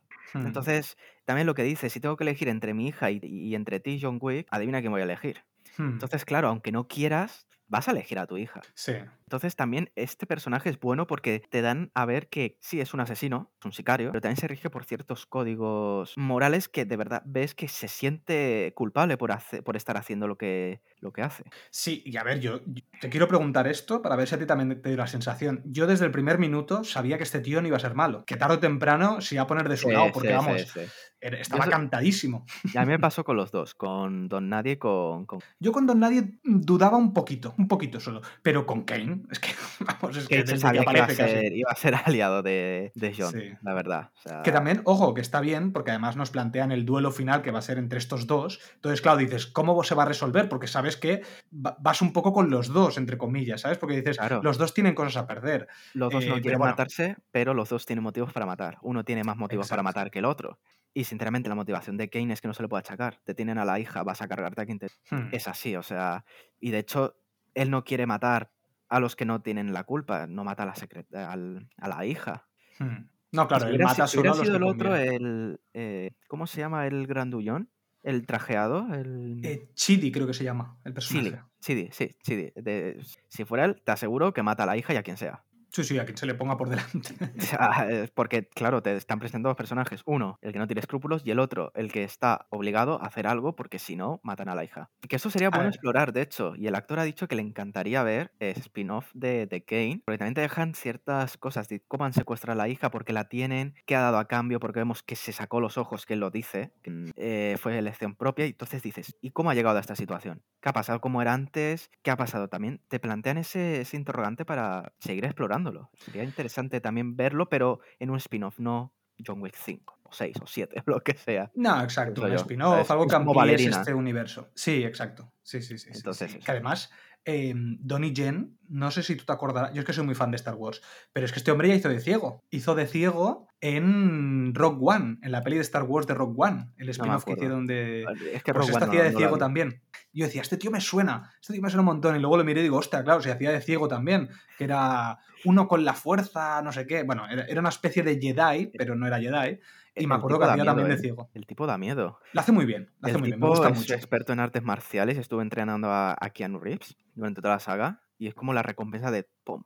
Que no la necesitaba porque la- el actor tiene mucha carrera, ya sea como actor o como especialista, pero tiene mucha carrera, no le hacía falta. Hmm. Pero ojo, cuidado con el tipo porque me parece magnífico los movimientos que hace y Es que si este tío no fuera ciego, a John Wick le mete una- la paliza de su vida. Porque vamos, o sea, increíble lo que hace este tío siendo ciego. Eso sí, esto de los timbres que va pegando en la pared, a mí no me gustó. Yo he leído por ahí que a la gente le gustó, pero a mí eso yo dije, pero vamos a ver. O sea, ¿necesitas lo de los timbres y luego puedes hacer lo que quieras con todo? No sé, me, me resultó un poco extraño. No sé, ¿sabes lo que digo, no? Los timbres que pega la pared. es, es curioso. sí. Pero bueno, eh, a lo mejor también un toque, como es un personaje de, de alivio cómico, también como un... En serio, o sea, te has cargado a 20 con un movimiento de muñeca y tienes que dar los toquecitos. Claro, por eso, no Es- sé, es como... Es como a ver, hay que hacer la suspensión de la incredulidad. Eso sí, a ver, hay que hacerlo porque si no, no entras en la peli. O puedes volar si quieres, es que seguro que puedes levitar. Porque Claro, es una claro. máquina. O sea, es tremendo. Sí, sí, sí. sí. Entonces, eso, esta primera parte ya, ya es potente, pienso yo. Sí, porque además eh, hay, hay una cosa que te quería decir, que es, antes te he dicho que toda esta parte del hotel creo que a nivel de guion estaba muy, muy, muy bien. Y quiero destacar una cosa técnica, digamos, cómo está rodado, que es, eh, primero, la manera de que tú tienes de poner eh, un personaje que sea, que sea bueno o que puedas empatizar con él, primero es que tenga un perro. Eso para empezar. O sea, el personaje de Don Nadie al tener un perro ya te cae bien, ¿vale? O sea, Sí, eso para sí, empezar. sí. Pero ¿cómo haces para que te caiga otro personaje bien? Pues primero decirle que no puede entrar al hotel con el perro y después decirle, bueno, va, venga, te hago el favor y puedes entrar con el perro. Entonces, ya te han pintado ahí a Kira y a Don Nadie como dos personajes eh, que son buenos, que no, son, no van a ser villanos. Y luego tenemos la conversación con el padre, que es un minuto después, donde no quiere ir a cenar con su hija y luego cuando se va le dice, sí, quiero cenar contigo. Otra vez ya te están vendiendo que este personaje va a ser bueno. Pues estos son tres diálogos, o sea, no ocupa Sí. nada, pero eso es una construcción de personajes muy buenos. Ah, y cuando Don Nadie se sienta en el sofá, vemos, en- vemos que abre la libreta, ¿vale? Porque ve a un tío entrando con traje y él es un rastreador, por lo tanto tiene el dibujo, el dibujo que pone algo de marqués de no sé qué. Sí. Bueno, entonces tú asocias de que el dibujo es la chapa que tiene él y por lo tanto asocias que lo conoce y sabe lo que es ese tío. Y entonces ya te ha construido toda la escena y todo lo que va a suceder a continuación. Entonces, Con a nivel técnico, ¿eh? es- está eh, muy bien. Y con tres planos, ¿eh? Plano detalle del cuaderno, Sí. plano detalle de la mirada de, de Don Nadie a los que están allí y plano detalle de la chapa. Ya está. No necesitas diálogos. Eso es cine. Es, En fin. Y, y en cine de acción que como con el terror, a veces se mira por encima. Sí, Eh, correcto. Es que por eso esta peli está muy bien rodada. No han hecho nada, han utilizado tres cosas y ya te han presentado todo, ya te han dado un esbozo de la personalidad de, de los protagonistas, bueno, de los personajes y ya está, ya no necesitas, no necesitas Pues pro- sí. eh, conversaciones profundas ni retrospecciones, nada. Ya es que no es necesario. está, es justo lo que necesitas para poder seguir el hilo, sin necesidad de sobreexplicar ni hacer diálogos eh, superimpuestos, porque a veces pasa eso, como no sabes qué decir y tienes que explicar que este tío es un lacayo del marqués de Gramón, pues entonces lo sobreexplicas. ¡Ay! Que ha venido aquí el lacayo del marqués de Gramón. Claro, lo tienes que decir, no hace falta. En el cine como- tienes otros recursos. Es como las referencias que se meten en Pequeñas Mentirosas Pecado Original de anda, como en la película del resplandor que aparece no sé qué. Digo, en serio, o sea, no eres capaz de meter la maldita referencia que tenga sentido con la historia y que no te lo tenga que decir un maldito personaje. Claro, eso, ahí tienes la, también la diferencia. Bueno, ojo que esta peli tiene dos referencias que yo creo que son clarísimas a Matrix. Y una es cuando está en la discoteca. ¿Cuándo hemos visto a Keanu Reeves luchando en una discoteca? Pues en Matrix Revolutions. ¿Sabes? Allí lo vimos luchando dentro de una discoteca que además con luces verdes, con luces verdes, con una especie de neones también. O sea, esa escena yo dije, hostia, esto, si no es un homenaje a Matrix eh, Revolutions o Reloaded, no, Revolutions, esto no es. Y también hay un momento, no sé si te acuerdas, que está el- están en un metro que está lleno de obras, de obras, eh, obras de arte, ¿vale? Que llega, llega el personaje de Lawrence Fishburne, llega en tren, o sea, en un metro, ¿vale? Vale, y se sí. baja allí y dice, hola, estoy aquí en Francia, también tengo aquí eh, mucha gente que me, que me, que me, que me, ¿cómo decirlo? Que me adora, por decirlo de alguna Sí. manera, porque todo, hay mendigos en todo el mundo Que me voy esa a expandir. escena, exacto, esa escena antes de que llegue el metro, Keanu Reeves se sienta en un banco y tengo que compararlo porque eh, yo diría que el plano es exactamente igual a uno de los primeros planos de Matrix Revolutions, que es cuando, cuando él está en una especie de tren también, esperando a un tren, y que, y que está sentado en un banco. Incluso diría que está en el mismo sitio del banco. Ostras, sea- qué curioso. Fíjate, no había, no había dado cuenta, no había parado en ello. Pero qué curioso. ¿Ves por qué te Claro, porque, porque si no, ¿por qué se sienta? ¿Por qué se sienta Keanu Reeves en ese momento? No tenía sentido que se sentara. Entonces yo creo que se sienta para hacer un homenaje. A ver, esto es mi idea, ¿eh? a lo mejor no es así, pero yo creo que sí, vamos. Pero, por ejemplo, de la discoteca también eh, es diferente a otras discotecas en las que ha estado a lo largo de la saga. Porque en Roma sí, en Roma fue una fiesta al aire libre, lo que tú quieras. La primera, que fue una discoteca, es mucho más pequeña, no hay tanta gente y no, la acción no se desarrolla entre la multitud, como es en la cuarta, Exacto. que dije, ostras, ¿en serio van a pelear aquí? Pelean ahí, en medio de la gente. O sea, ahí. Me parece magnífico.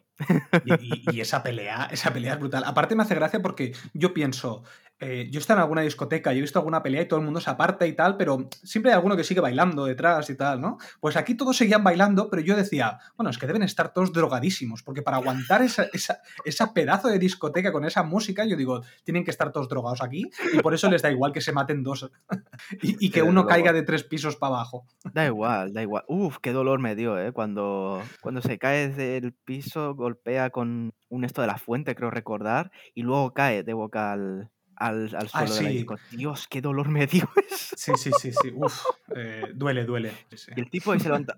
Ay, pero ya está, se levanta. Es que es inmortal. Bueno, este es Terminator, este aguanta cualquier cosa. Pero, pero sí, bueno, del primer acto ya podemos pasar, hemos comentado lo importante. El Marqués de Gramont y ahora, eh, ya en el medio, vemos cómo se empieza a configurar un John contra todos, con Kane y, y Don Nadie haciendo, bueno, Kane obligado, porque hemos dicho eh, la amenaza de matar a su hija, y Don Nadie por una recompensa económica. Y aquí creo que empezó el tema de Don Nadie de, vale, si me vas a pagar por un trabajo, pero no me voy a fiar de todo de ti, voy a tener por si acaso un plan B, que es cuando le clava la daga, eh, cuando sellan el trato el marqués y Don Nadie, le clava la, la daga, vale, sé que algo va a pasar, sé que no me voy a fiar de este tío del todo, voy a seguir con lo que estaba haciendo, pero voy a tenerlo vigilado, voy a ir poco a poco, ¿sabes? Claro, es que este tío eh, es muy villano de James Bond. O sea, es el típico villano de James Bond donde, bueno, eh, quiere marcar su autoridad y le clava el cuchillo y tal. Pero es que me da igual, porque lo hace bien. Es decir, sí, tú te crees que este tío es así, ¿sabes? O sea, eh, muchas veces los villanos de James Bond, el problema que tienen es que dices, vale, sí, son muy malo, muy malo, muy malo, sí.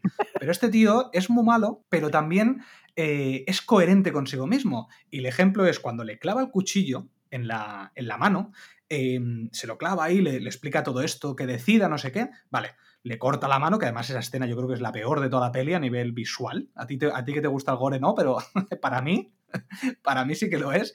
Y lo que hace después es, vale, pues te cojo la mano y te la aprieto cuando, como, o sea, como un trato, ¿vale? Te aprieto la mano. Pero ¿qué es lo que hace inmediatamente? Coger un trapo y limpiarse la mano. Y Esa actuación y tirarlo por ahí. Esa actuación de Bill Skarsgård te está construyendo ese personaje. ¿Sabes? Cómo eh, desprecia eso, pero dice, vale, he conseguido lo que quería, que era lealtad de este tío. Y lo ha conseguido. Y se tiene que limpiar la mano, se la limpia, pero se lo limpia como un tío millonario. No como uno de nosotros que nos limpiaríamos poco a poco. No, es desprecio y a tomar por culo. Es más, creo que es lo mejor de la pasada saga en cuanto a villanos. Y es lo que hemos dicho, el más completo y el mejor construido. Aparte de que luego Bill, pues, contribución y que el tipo tiene percha también, porque Sí. no a todos les sienta bien los trajes que, que viste y sobre todo el, el lenguaje corporal que tiene. Entonces, eh, la actuación soberbia, creo yo, y el mejor villano de la saga. Sí, sí, para mí también, ¿eh? para mí también. Y luego, la parte esta de en medio, eh, bueno, ya hay una salida para, para John, eh, que es retándole a un duelo que el propio John piensa que es un mito. Incluso creo que también lo dice el rey de los mendigos, como que no se lo traga. Dice, ¿qué? ¿Un, un duelo? Es, se rescata y claro, John tiene que ganarse el favor de la Rusca Roma. y aquí se abren como misiones secundarias, porque parece un Sí. videojuego, misiones secundarias. Eh, misión principal, matar al marqués. Misión secundaria, eh, ganarse el favor de la Rusca Roma. Misión secundaria, eh, vengarse de quien mató al, al padre de, de Katia, que además fue por, por dar servicio a John Wick, de hecho, ¿no? Creo que comenta Por que el fue ticket, por- creo, sí, por, por haberle ayudado con el tema del ticket, diría. Esto creo que se, se, se sañan un poco porque ya pagó la antigua directora el precio. Con Pero si es que además, es que- las manos. O sea, Ahí viene que el problema de antes. Claro, ahí viene el problema que hablábamos antes de la coherencia interna. ¿Por qué a este sí que lo mata y a que, que además le debía un favor por el tema del ticket? Es decir, estaba siguiendo una orden, en cambio, el otro, el Winston, que lo deja ir cuando lo tenía en su hotel y ha cometido el delito en su hotel, no lo mata a nadie. Entonces, ¿por qué este sí y al otro no? Sí. Son Sí. unos racistas. Y ojo, Eh, Winston, Como es americano, ese no, no hay problema. claro, ya está. Pero Winston también, un cabroncete, porque claro, dice, sí, sí, Jonathan, no sé qué. Y luego cuando firman el, el acuerdo, se descubre pues las condiciones de Winston, que se miran ambos y Winston se encoge de hombros diciendo, ¿y qué te esperas de mí? Que no sacará provecho. Pero me gustó, me gustó eso porque dentro de todo lo trágico que es, es como un poco de, de- de- de- alivio cómico, pero muy, muy rápido. Es, es un gesto nada más. Entonces, bueno, John Wick viaja creo que hasta Alemania, creo recordar dónde está la, la Rusca Roma, Sí, hasta Berlín, creo que es Berlín, que es donde está la discoteca. hasta Berlín. Y claro, mm, Katia eh, le dice que si quiere ganarse el favor, volver a la familia, porque es meterse en la familia de nuevo, no es solo algo momentáneo, sino es formar parte de ellos de nuevo, como volver Mm. a los orígenes de, de John Wick. Eh, tiene que matar al, al que mató a su padre. Y aquí empieza, lo que has comentado antes, la escena del póker. Que bueno, Qué bien rodada esta escena, por favor. Por el amor de Dios. que- y que bien lo hace el, eh, el- el actor de, de Kila, Scott Atkins. Lo hace, lo hace Mm. genial y me recuerda un poco al pingüino, no sé por qué. Ostras, pues tiene una. A mí me recuerda a Kingpin, al villano de Spider-Man, al gordo este enorme. Ostras, es ¿Sabes? Me recuerda mucho. Porque claro, yo decía, este tío es enorme. Eh, también es verdad que me recordaba a Brendan Fraser en La Ballena. ¿Sabes? Está enorme. Sí, sí, sí, sí, y claro, me recordaba a un tío enorme, claro. Es que, a ver, este tío es 4x4. Claro, luego cuando supe que eran prótesis dije, ostras, pues qué bien está hecho, ¿sabes? Porque no, no se nota, ¿ves? Las prótesis. Entonces está, está muy bien. qué Entonces ahí villano, eh, qué villano. Eso sí que es un puede- villano. te puedes explayar todo lo que quieras, porque querías comentar lo del ventilador, la hacer el póker y demás. Sí, porque esa escena está rodada de exquisitamente. Es decir, hemos visto muchas escenas de acción. eh, Chad Stahelski ha rodado muy bien escenas de, de acción, pero no veíamos escenas a lo mejor de tensión, como es esta escena. Esto es una escena de sí. tensión. Y además, eh, eso también es de, eh, de James Bond. O sea, es que eso es una escena de James Bond. El tema del póker. ¿Cuántas veces hemos visto en, peli, en Casino Royale, creo que fue la última que vi así una escena de póker, cómo van apostando no sé qué? Y además, eh, es eso, la fotografía ahí está impecable porque eh, tenemos eh, la iluminación del techo con un ventilador que hace sombra en la mesa. Claro, yo soy un enamorado de, lo que son los planos, ¿vale? Y cómo estaban encuadradas la, mesa y cómo te van enseñando las cartas, porque además el, Scott Atkins, cuando está haciendo, eh, está mezclando la baraja, tú ves una especie de primer plano de la baraja. ¿Sabes? Un plano de detalle. Y vas viendo que este tío eh, hace, hace, cosas raras con la baraja, ¿vale? Porque saca un as de repente y le dice, bueno, vamos a apostar. Y como uno saca eh, una pareja de Em, de, eh, ¿Escalera de color puede ser? ¿Que sacado nadie? John Wick saca lo más bajo, que es pareja. Doble pareja, perdón. Doble pareja. Luego saca el otro, creo que saca un full. No, escalera. No. No, un póker y otro saca escalera. Es decir, van, cada uno se va superando al resto. Pero claro, ¿qué es lo que hace el, tío este con la baraja? Dice, vale, tengo un 2, tengo otro 2, tengo otro 2, tengo otro 2, por lo tanto ya tengo un póker. La única posibilidad de ganar a todo es un repóker, pero tiene que haber un joker. Y no, aquí no hay un Joker, hay otro puñetero dos de picas. Ostras, yo ahí dije, ole tú, ole tú porque esto es original, porque normalmente es, bueno, yo te saco una escalera de color y gano. Es lo típico, ¿sabes? Yo te saco la escalera real, lo que gana a todos. Este no, este es un tramposo y lo demuestra. Claro, todo ese desencadenante de la, de, la, de la escena es buenísima, porque además acaba con John Wick cogiendo la carta y eh, cortándole el cuello, ¿sabes? Entonces, claro, eh, todo lo que nos han marcado de tensión en esa escena con planos maravillosos, tengo unas ganas de volver a ver esa escena porque creo que a nivel de, montaje y dirección es increíble. Y, que además tres enemigos se vuelven aliados de forma inesperada. Claro, exacto. Se vuelven aliados para poder sobrevivir, claro, porque este tío posiblemente los mate a los tres. Exacto. Y no sé, en cuanto a duración creo que está bien medida e, en el momento del juego el momento de cuando se ponen a jugar, creo que no es excesivamente largo ni corto y que se va trabajando bien, aunque te puedes intuir lo que va a pasar, obviamente. Sí, te lo intuyes, pero, te dan esta vuelta de tuerca, que es lo Exacto, exacto. Sí, sí, No sé, es, eh, contrasta con el resto de escenas, como has comentado, a los que nos tienen acostumbrados en, la saga. Y le viene bien también. Es que han hecho muchas decisiones acertadas que no se han visto en la saga y tampoco eh, es un golpe tan fuerte. No es como si de pronto te hubieran hecho un musical en la, en la película. Creo que están, están, las elecciones en general están bien, bien hechas. Esta es otra, otra muestra, pienso yo. Todo el personaje es, un, es un meme. Es un meme, pero, pero impone. ¿Sabes? Y sobre todo cuando se levanta, porque cuando está sentado, pues más o menos, pues tal. Pero hay un momento que se levanta, ¿vale? Y entonces nos plantean un poco de pelea, así un poco batiburrillo, porque no lo ves bien, pero después vas a ver en la discoteca, vas a ver un plano eh, que está puesta la cámara a la altura del, suelo, por lo tanto es un contrapicado, y los ves más imponentes, y ves como este tío es capaz de levantar la pierna por encima de la cabeza de Keanu Reeves. Entonces dices, este tío, este es enorme, eh, ¿cómo puede tener esa habilidad? Entonces, claro, te, impone más. Eh, y además las, hostias que, le da John Wick a este tío y no, se, y no se acaba, porque claro, le empieza a dar puñetazos en la cara y el tío es que es una mole, no pueden destruirlo. Claro, todo esto no lo habíamos visto aún en la saga. Eh, un personaje tan, tan duro, ¿sabes? Habíamos visto en la tercera a un tío muy alto que, la, atrapa en una biblioteca? Sí, vale. Sí, habíamos visto ese tío, que ese tío también era enorme, pero no habíamos visto esta, esta habilidad, em, esta agilidad, perdón, mejor dicho, esta agilidad. Habíamos visto un tío muy grande, pero que no tenía agilidad, era un tío enorme, punto, no tenía más. Este no, este tiene una, una agilidad increíble. Eso me gustó, me gustó. Y bueno, sobre todo cuando creo que la primera vez le dispara en el culo al personaje y luego creo que le clava el hacha y dice, otra vez, no tienes otro sitio. Es buenísimo. Ahí, ahí tiene los toquecitos de, humor, sí, sí, sí. Y el punto final de, de, esta escena es cuando dice, cuando suben de nuevo, creo, recordar que el personaje, Kila, le dice, ¿por qué no te mueres? ¿Por qué no te puedes morir? Y ya John Wick lo empuja y ahí se parte el cuello, que eso dije, uff. Ay, sí, es verdad, no me acordaba, sí, cierto. La, cara buenísima, la, cara con la que se queda el personaje es buenísima.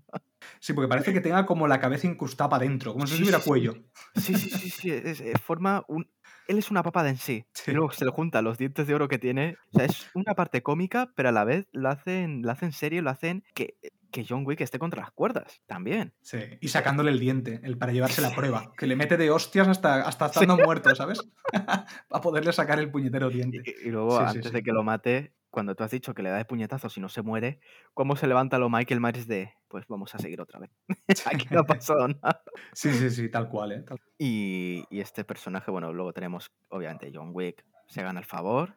Pues bueno, después de que John Wick eh, vuelva a formar parte de la Rusca Roma, porque ha cumplido con, con el contrato, como estaba acostumbrado a hacer en su trayectoria profesional, ya tenemos la última escena de esta de la mitad de la, de la película, que es las condiciones que se estipulan para el duelo entre John Wick y el Marqués de Gramont con sus, eh, sus aliados, sus segundos, creo que le llama, ¿no? Sus Sí, segundos, sí. Que era Winston, ¿no? En teoría Sí, es el de John Wick, ¿no? y, y el marqués designa a Kane como su participante, Nominado. Nominado, nominado, llama. nominado, Sí. Sí, sí, sí, sí. Que le puede Sí. sustituir, ¿no? Digamos, Exacto, no, no quiere enfrentarse a John. Dice tú, hazlo por mí. Y, eso, ya llega esta, esta escena. Como bueno, hemos comentado la parte sin spoilers, con el tema de el personaje de Bill Skarsgård, con la granditud que él considera tener, que se ve reflejada también en este plano de, de la negociación, con la Torre Eiffel de fondo. Pues no sé qué te parece a ti, qué opinas con toda la parafernalia que montan de las cartas, de los puntos. Claro, eh, mira, una de las cosas que suele suceder en pelis de acción también es esto, el tema de la tensión que puede haber en una, en una partida de cartas. Claro, nos han planteado la otra, que era trampas, ¿vale? Por lo tanto ya no es una partida de cartas, y quizás podía haber algún espectador que dijera, ay, me he quedado con ganas de ver una partida de póker.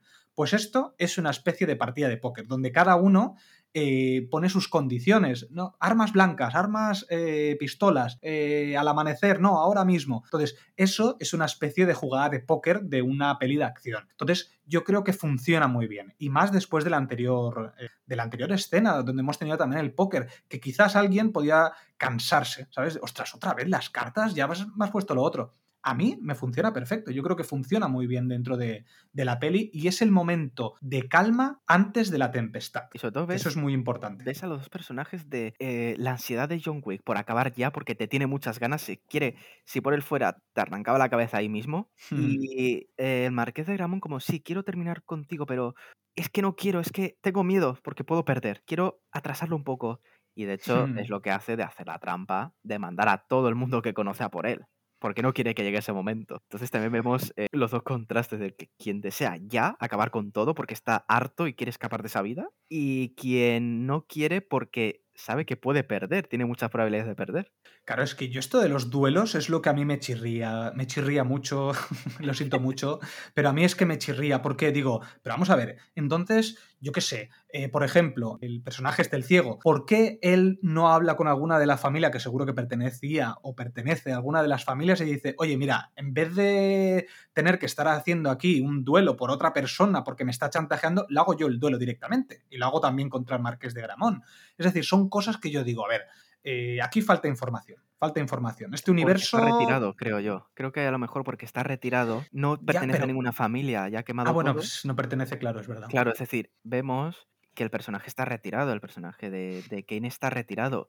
Y vuelven a meterlo en el negocio porque tienen a su hija. Y si no participa, la matan. Y a él después. Entonces creo que por eso no puede recurrir a nadie, nada más que a ese aliado inesperado que es Don Nadie, Hmm, porque está retirado, no tiene ningún permiso. De hecho, no está ahí porque está bajo la tutela de, mm, del marqués. Lo de la matanza de Osaka es porque está bajo la tutela del marqués. Claro, claro, claro, Entonces es verdad. pienso que no puede hacer nada porque lo tienen atrapado. Y si él, si él ve, o sea, si por ejemplo Kane hubiera dicho, te mato, o sea, la puñala, vale, sí, muy bien, te has cargado al marqués. Adiós, despídete de tu hija. Porque era la condición. Y estaba el heraldo para atestiguarlo. Si Claro. mata al heraldo también, se van a archivar igualmente. El resultado va a ser el mismo. Es decir, es como, haz un movimiento que no me gusta a mí y despídete de tu hija. Una palabra a alguien que no conozca, despídete de tu hija. O sea, todo lo que hiciera que no fuera a acatar las órdenes del marqués, desencadenaba en la muerte de la hija. Entonces creo que por ahí sí que no podía actuar y tenía que cumplir. Aunque luego hace trampas, como podemos ver en las escaleras y demás.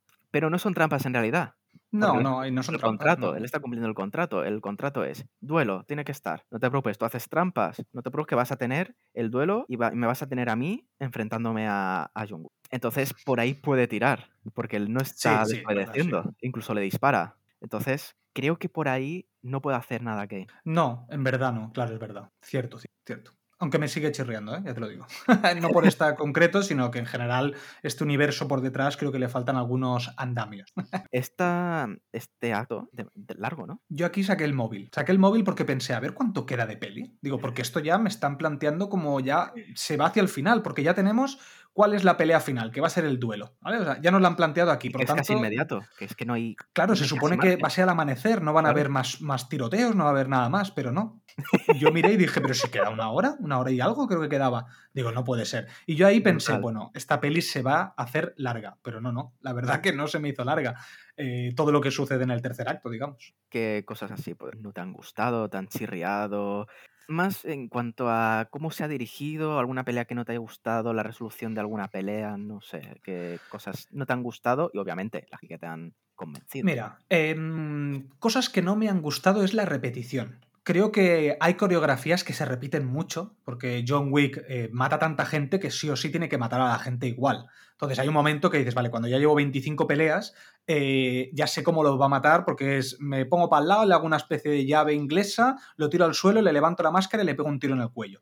Eh, de esas tiene muchísimas. Además, por ejemplo, en la anterior peli tuvimos esta batalla, esta pelea en espejos. Aquí volvemos a tener eh, batalla con, con, los espejos. Sí que es verdad que no me cansa, porque además estas repeticiones las tiene sobre todo en el primer y segundo acto, y en este tercer acto ya es cuando intenta innovar un poco más con, con la escena esta que tú has dicho del plano cenital, el del arco del triunfo y la escalera, que son bastante diferentes, porque una está enfocada desde arriba, por lo tanto ya eh, la coreografía es diferente. Además, esa escena eh, yo creo que es genial con, con, este arma que tiene esta especie de escopeta con... Aliento del con... dragón, recuerdo el Eso. cartucho, sí.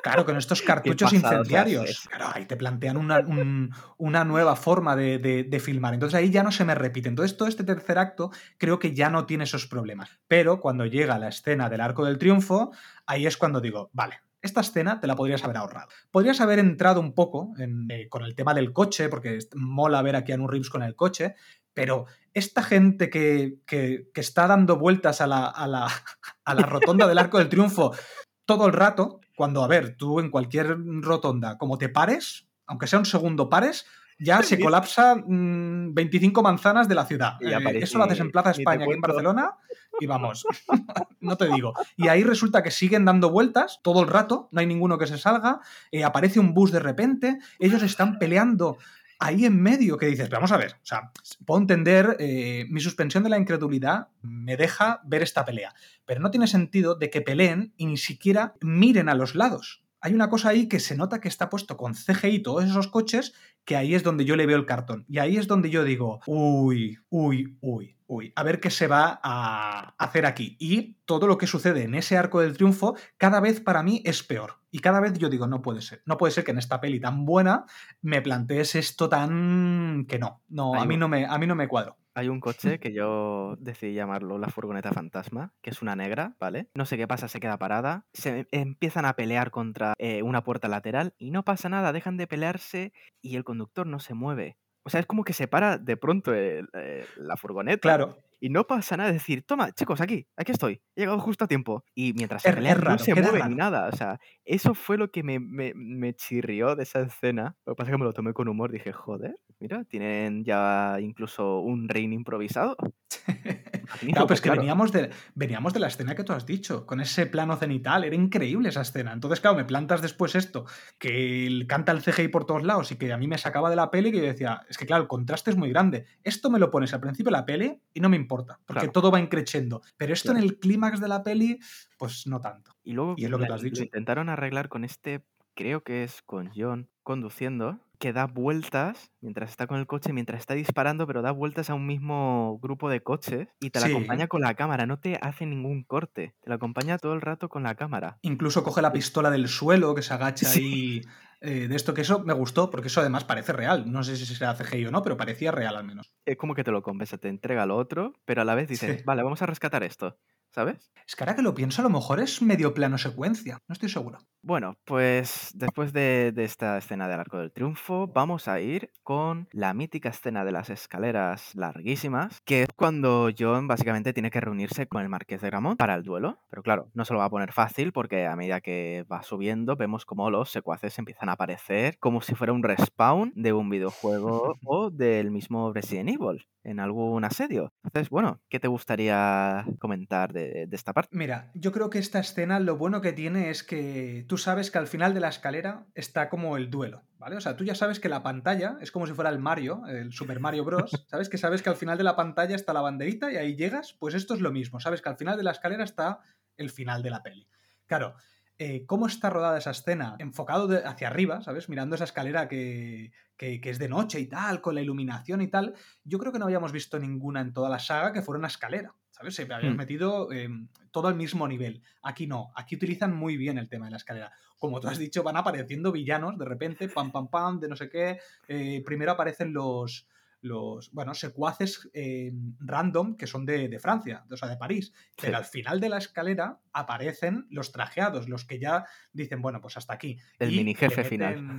Claro, el, el, mini jefe final, exacto. Que le mete una patada y lo envía, que ahí yo dije, a ver, o sea, más volteretas no puede dar, ¿eh? O sea, que bajes una, un tramo de escaleras, vale, pero las 25 tramos de escalera, ahí ya te has pasado. 200 escaleras, creo que dicen por ahí, 200 peldaños, ¿no? Claro, que además dice, cuando está abajo del todo, que, ya se encuentra con, el del perro, con Don Nadie, eh, dice, no, si quedan tres minutos. Eh, no, con Don Nadie, no con, con, Kane, con, el, chino, mm. eh, con, el, con Kane. claro, dice, oye, quedan tres minutos. Mm, ¿Cómo vamos a llegar? Y que además la peli dura más de tres minutos, pero bueno, da igual, ¿sabes? Ahí le haces un poco la suspensión. Pero toda esa escena, como van como los tres hacia arriba, porque también está el del perro, o sea, está Don Nadie, eh, el ciego y él. Y están los tres subiendo hacia arriba. Porque claro, el, del perro ha cambiado de bando cuando en la, escena esta del plano cenital que decías tú, salva al perro de Don Nadie. Ahí, en vez de matarlo, le salva el perro, claro. Eh, ahí se gana el favor de todos. claro, se gana. Y, claro, toda esa escena yo creo que está muy bien rodada, muy bien coreografiada. Eh, lo único es eso de que la patada infinita que te lleva hasta, hasta abajo. Pero cómo está hecha esa escena creo que está muy bien. Y el final, que es el alivio cómico, ¿te acuerdas cuál es el final? Magnífico, sí, el perro. Después de Kane, que es, eh, es, el que le da de hostias porque el grandullón le dice, no puedes matarme, dice, no. Y empieza a dar de hostias, dice, pero sí puedo darte unas cuantas hostias. Ya lo deja ahí medio moribundo, llega eh, Don Nadie y vemos al perro cabreadísimo con él, eh, le manda que le ataque la entrepierna y ya para rematarlo, le dice Don Nadie, es que le has hecho daño a mi perrito. y, por supuesto, el remate del perro. El perro es el mejor cuando le orina en la cara. Magnífico. O sea, la, sala estalló en risa y es que es, que es brutal. Es también el, colofón de, jódete cabrón, que a veces intenta matar al perro dos veces, además. Y al final acaba muerto. O sea, es, Justicia divina, justicia divina. Eh, todos aquí han tenido como su rival, ¿sabes? Y el rival del perro era, era este tío. que además este tío impone un montón, ¿eh? Pero me, gusta mucho como... Sí, pero hay una parte donde nadie impone en el sexo masculino. Exacto, ahí ya no, no va a poder disfrutarlo más. Y ojo, y esto es ya muy rápido, pero el plano del perro apareciendo en modo xenomorfo en la oscuridad, en el edificio, que ves cómo va surgiendo poco a poco de las sombras gruñendo y se la lanza a uno de los secuaces, me pareció muy bueno porque es eso, o sea, me recordó un poco a cuando aparece el xenomorfo al lado de Ripley o de alguno de los, de los hmm. marines. Me, gustó bastante el perro, es el mejor. Y ya empezamos con la despedida de John Wick, que es el duelo. Cuando vemos que llegan, Kane contra, contra John, y bueno, no sé qué pensaste de esa escena, pero vamos a ver, está claro que le iban a hacer el lío. Pero no me imaginé que le dispararía a John. No, no imaginé que llegarían a eso, pensé que harían otra cosa. A, ver, eh, para mí esto es un Deus Ex Máquina, pero de campeonato. Eh, no sabías cómo resolverlo y la resolución es que el ciego dispara a John Wick lo hiere, pero lo deja en el suelo. O sea, lo ha disparado para, para, que, para dejarlo en el suelo y que ya pensaba que el, que el marqués de Grimón, ay, de Grimón, de Gramón, eh, lo que haría era eh, coger la pistola y él mm. sustituir al nominado para poderle atacar y luego dispararle John Wick. Claro, todo eso me parece a mí que es muy difícil que las circunstancias o que sean tan listos que puedan predecir el futuro. Entonces, para mí eso es un Deus ex máquina. ¿Me funciona? Sí, ¿por qué no? Si he visto un ciego que está luchando por toda la peli. No me va a funcionar eso, por favor. Entonces, eh, bueno, me, funciona, me funciona bien, me parece una buena, una buena resolución, la fotografía está impecable ahí, aunque un poco amarillenta para mi gusto, los amaneceres no son así, pero bueno, te lo compro. O sea, es que ya estoy metido, ya el final ya, ya está ahí, ya está ahí. Y, toda esa resolución de, Winston diciendo, eh, diciendo, pero es que John no ha disparado aún. ¡Pam! Y lo mata, pues hostia, está muy Cabrón engreído, creo que le hizo algo así, no sé. Sí. Sí, sí, No, la resolución es, está bien, está bien. Me parece muy conveniente, pero bueno, la compro. No, no, me, molesta tampoco.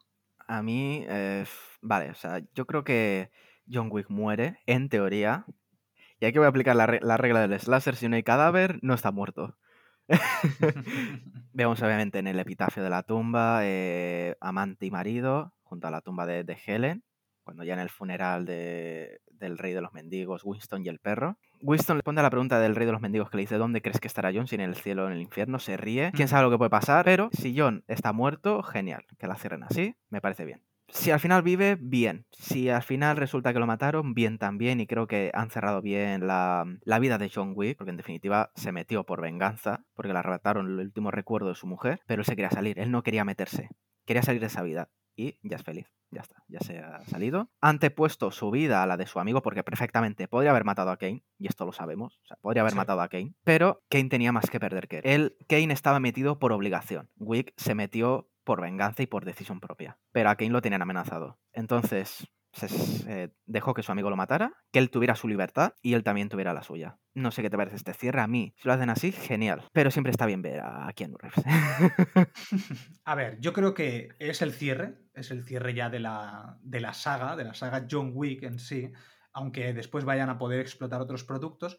Pero sí que es verdad que no han querido enseñar el cadáver por si en el futuro alguien pone mucho dinero y quieren volver a rescatarlo. Entonces siempre tienen, pues eso, un, as bajo la manga. Pero yo creo que está cerrado. Está cerrado y aparte bien cerrado.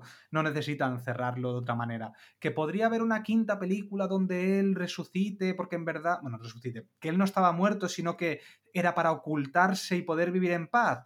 Y que en esa quinta película vaya por todos los de la alta mesa en plan eh, Terminator, donde va a cada uno a su casa a matarlos. Pues sí, podría ser pero yo creo que es un buen cierre. Si lo dejan aquí, que yo creo que es lo mejor, eh, que me pongan a Keanu Reeves haciendo otras pelis de acción, que me parecerá perfecto. De hecho, pero como cierre de John Wick. Breve.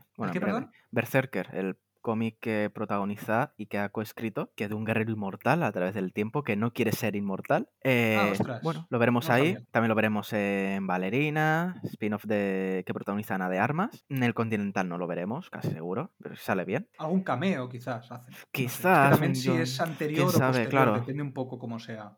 Claro. ¿Cómo lo rejuvenecen? Si lo tienen que rejuvenecer, que claro, que tiene casi 60 años. Yo, sinceramente, que se quede en el spin-off de Valerina. Y si quieren hacer un spin-off, que esto eh, debemos comentarlo, la escena post-créditos, de Akira con Kane, o se hacen un spin-off de Kane, que salga también porque tiene que salir la, el, Continental de Osaka y quieren meterlo como flashback, va. Pero ya está. Yo creo que ha cumplido como John Wick y creo que es una buena forma de cerrar y es el final que merece. ¿Que podría estar vivo? Sí, pero en definitiva consigo lo que quería, que era la libertad. Ha quedado en todo lo grande y ya está. No, no creo que merezca más.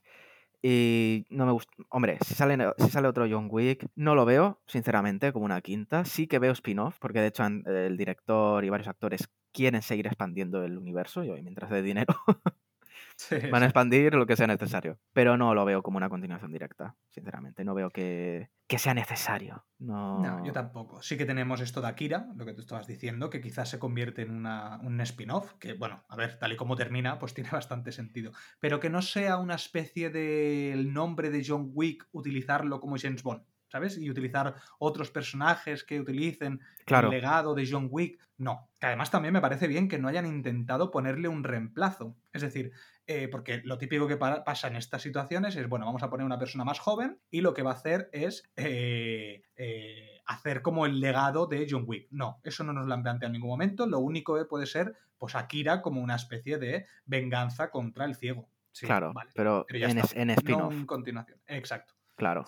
Y como mucho flashback, pero que no esté él, que no siga protagonizando, ¿sabes? No. Exacto. Que seguramente pase esto en Valerina, no lo sabemos. A lo mejor tiene cuatro cameos y ya está. Porque salir sale, o sea, se ha, Ya se ha eh, dicho. ¿no? capturado que sí, Vale, y, se- vale. y- y la han visto. o sea, lo Ah, han visto vale, en el rodaje además. Creo que se hizo en la República Checa. Bueno, claro, si este hombre, o sea, esta saga al menos ha estado en un montón Es de sitios, por internacional, o tanto. sea. Pero eso, no lo veo, no veo más John Wick que no sea en formato spin-off. Y han terminado bien. Entonces, bueno, sí, no hay, no hay más que decir del final. Es lo que se espera y es el final que debe tener. Sí, yo creo que lo han cerrado bien, ya está, no necesitan hacer más. Eh, a veces Mm. es mejor una retirada a tiempo que no una derrota en el futuro. Eh, Claro. Entonces cierra bien esta saga y ya está. Y luego haces spin-offs y haces más universo y tal, pero que la saga de John Wick, de Keanu Reeves, esté cerrada. Eso yo Sí. creo que es importante. Sí, o si no, como lo que han hecho, expandiendo el, nom- el nombre de John Wick a otros formatos. Tenemos el cómic de John Wick, que nos explica que tiene un pasado en Brasil, de hecho, siendo ni Ah, ostras. Y no que por eso empieza en lo que empieza, ¿vale? Eh, luego también tenemos el videojuego de John Wick X, que es un gran homenaje en todos los sentidos. Tenemos eh, DLC de John Wick en Payday y, y demás. Entonces, que lo sigan expandiendo en otros sitios. ¿Quieren hacer también un juego AAA de John Wick? Pues que lo hagan, pero, pero ya está. o sea, lo principal que son las películas, eh, ya está. Entonces, a ver qué nos depara el, el futuro. Porque, Yo claro, tengo muchas está- ganas de ver a Ballerina, ¿eh? Con Ana de Armas. Sí. Me encanta Ana de Armas, así que. Entonces, adelante. Entonces, bueno, eh, va a ser hora de despedir el episodio. Me lo he pasado bastante bien. Ha sido un placer tenerte destripando los aspectos más técnicos, que es, es un placer además escucharte. Y, qué eh, a ver, te traje para eso, te traje para explotarte. Yo soy sé, el habla un tipo, montón, ¿eh? Vamos. a ver, yo solo soy el tipo que eh, dice cuatro cosas, presenta las preguntas y se acabó. Entonces, bueno, Guru, ¿alguna recomendación de película que quieres hacer para despedirnos? Pues mira, os voy a recomendar una peli que está de moda, que la recomendé hace ya un año, pero eh, ahora ha explotado después de los Oscar, que es RRR. No sé si te suena. Sí, Esta película india. Pues si os gustan las fantasmadas y las pelis de acción y del cine épico, tenéis que ver RRR. Es que eh, es una peli además que, que la, que le gusta a la mayoría de gente. O sea, a todo el mundo que le recomienda la peli, a todo el mundo le ha gustado. Y le ha entretenido. Y eso que dura tres horas, o sea, como esta peli, un poco más que esta. Sí, sí. Pero cine indio, que no os tire para atrás lo que es el cine indio, porque es un cine indio muy internacional. Entonces es fácil entrar a la peli. Y es cine épico, por lo tanto os lo vais a pasar bomba con las fantasmadas que hay, pero eh, es, es acción, acción pura y dura también, en muchas partes. Entonces, eh, yo os la recomiendo. De hecho, si no me equivoco, creo que habéis hecho un episodio, ¿verdad? Sobre la película. Sí, exacto. Es Entonces, el nada, si os, os animéis a ver la película, o si estáis dudando, vete el episodio porque lo tiene con y sin spoilers en cine desencadenado. Y bueno, yo os voy a recomendar Nadie, que es del mismo escritor que, que empezó John Wick, con más dosis de humor negro, pero con muy buenas escenas también de acción. Y un personaje que, ojo, no se enfrente a John Wick en un crossover chungo, porque estaría reñida la cosa. Entonces, Nadie. Eh, la tenéis, si no me equivoco, en Prime Video. La veré, la veré, porque no la he visto aún, ¿eh? Mira que le tenía ganas. Así que mira, después de tu recomendación, hoy mismo la veré. Pues perfecto, entonces. si os animáis a hacer episodio, contad conmigo. Así que nada, eh, sido un placer. Y El placer bueno, ha sido mío.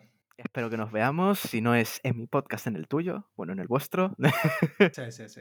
y un placer enorme. Y bueno, videojueguistas, muchas gracias por escucharnos. Nos vemos próximamente. Felices artes marciales.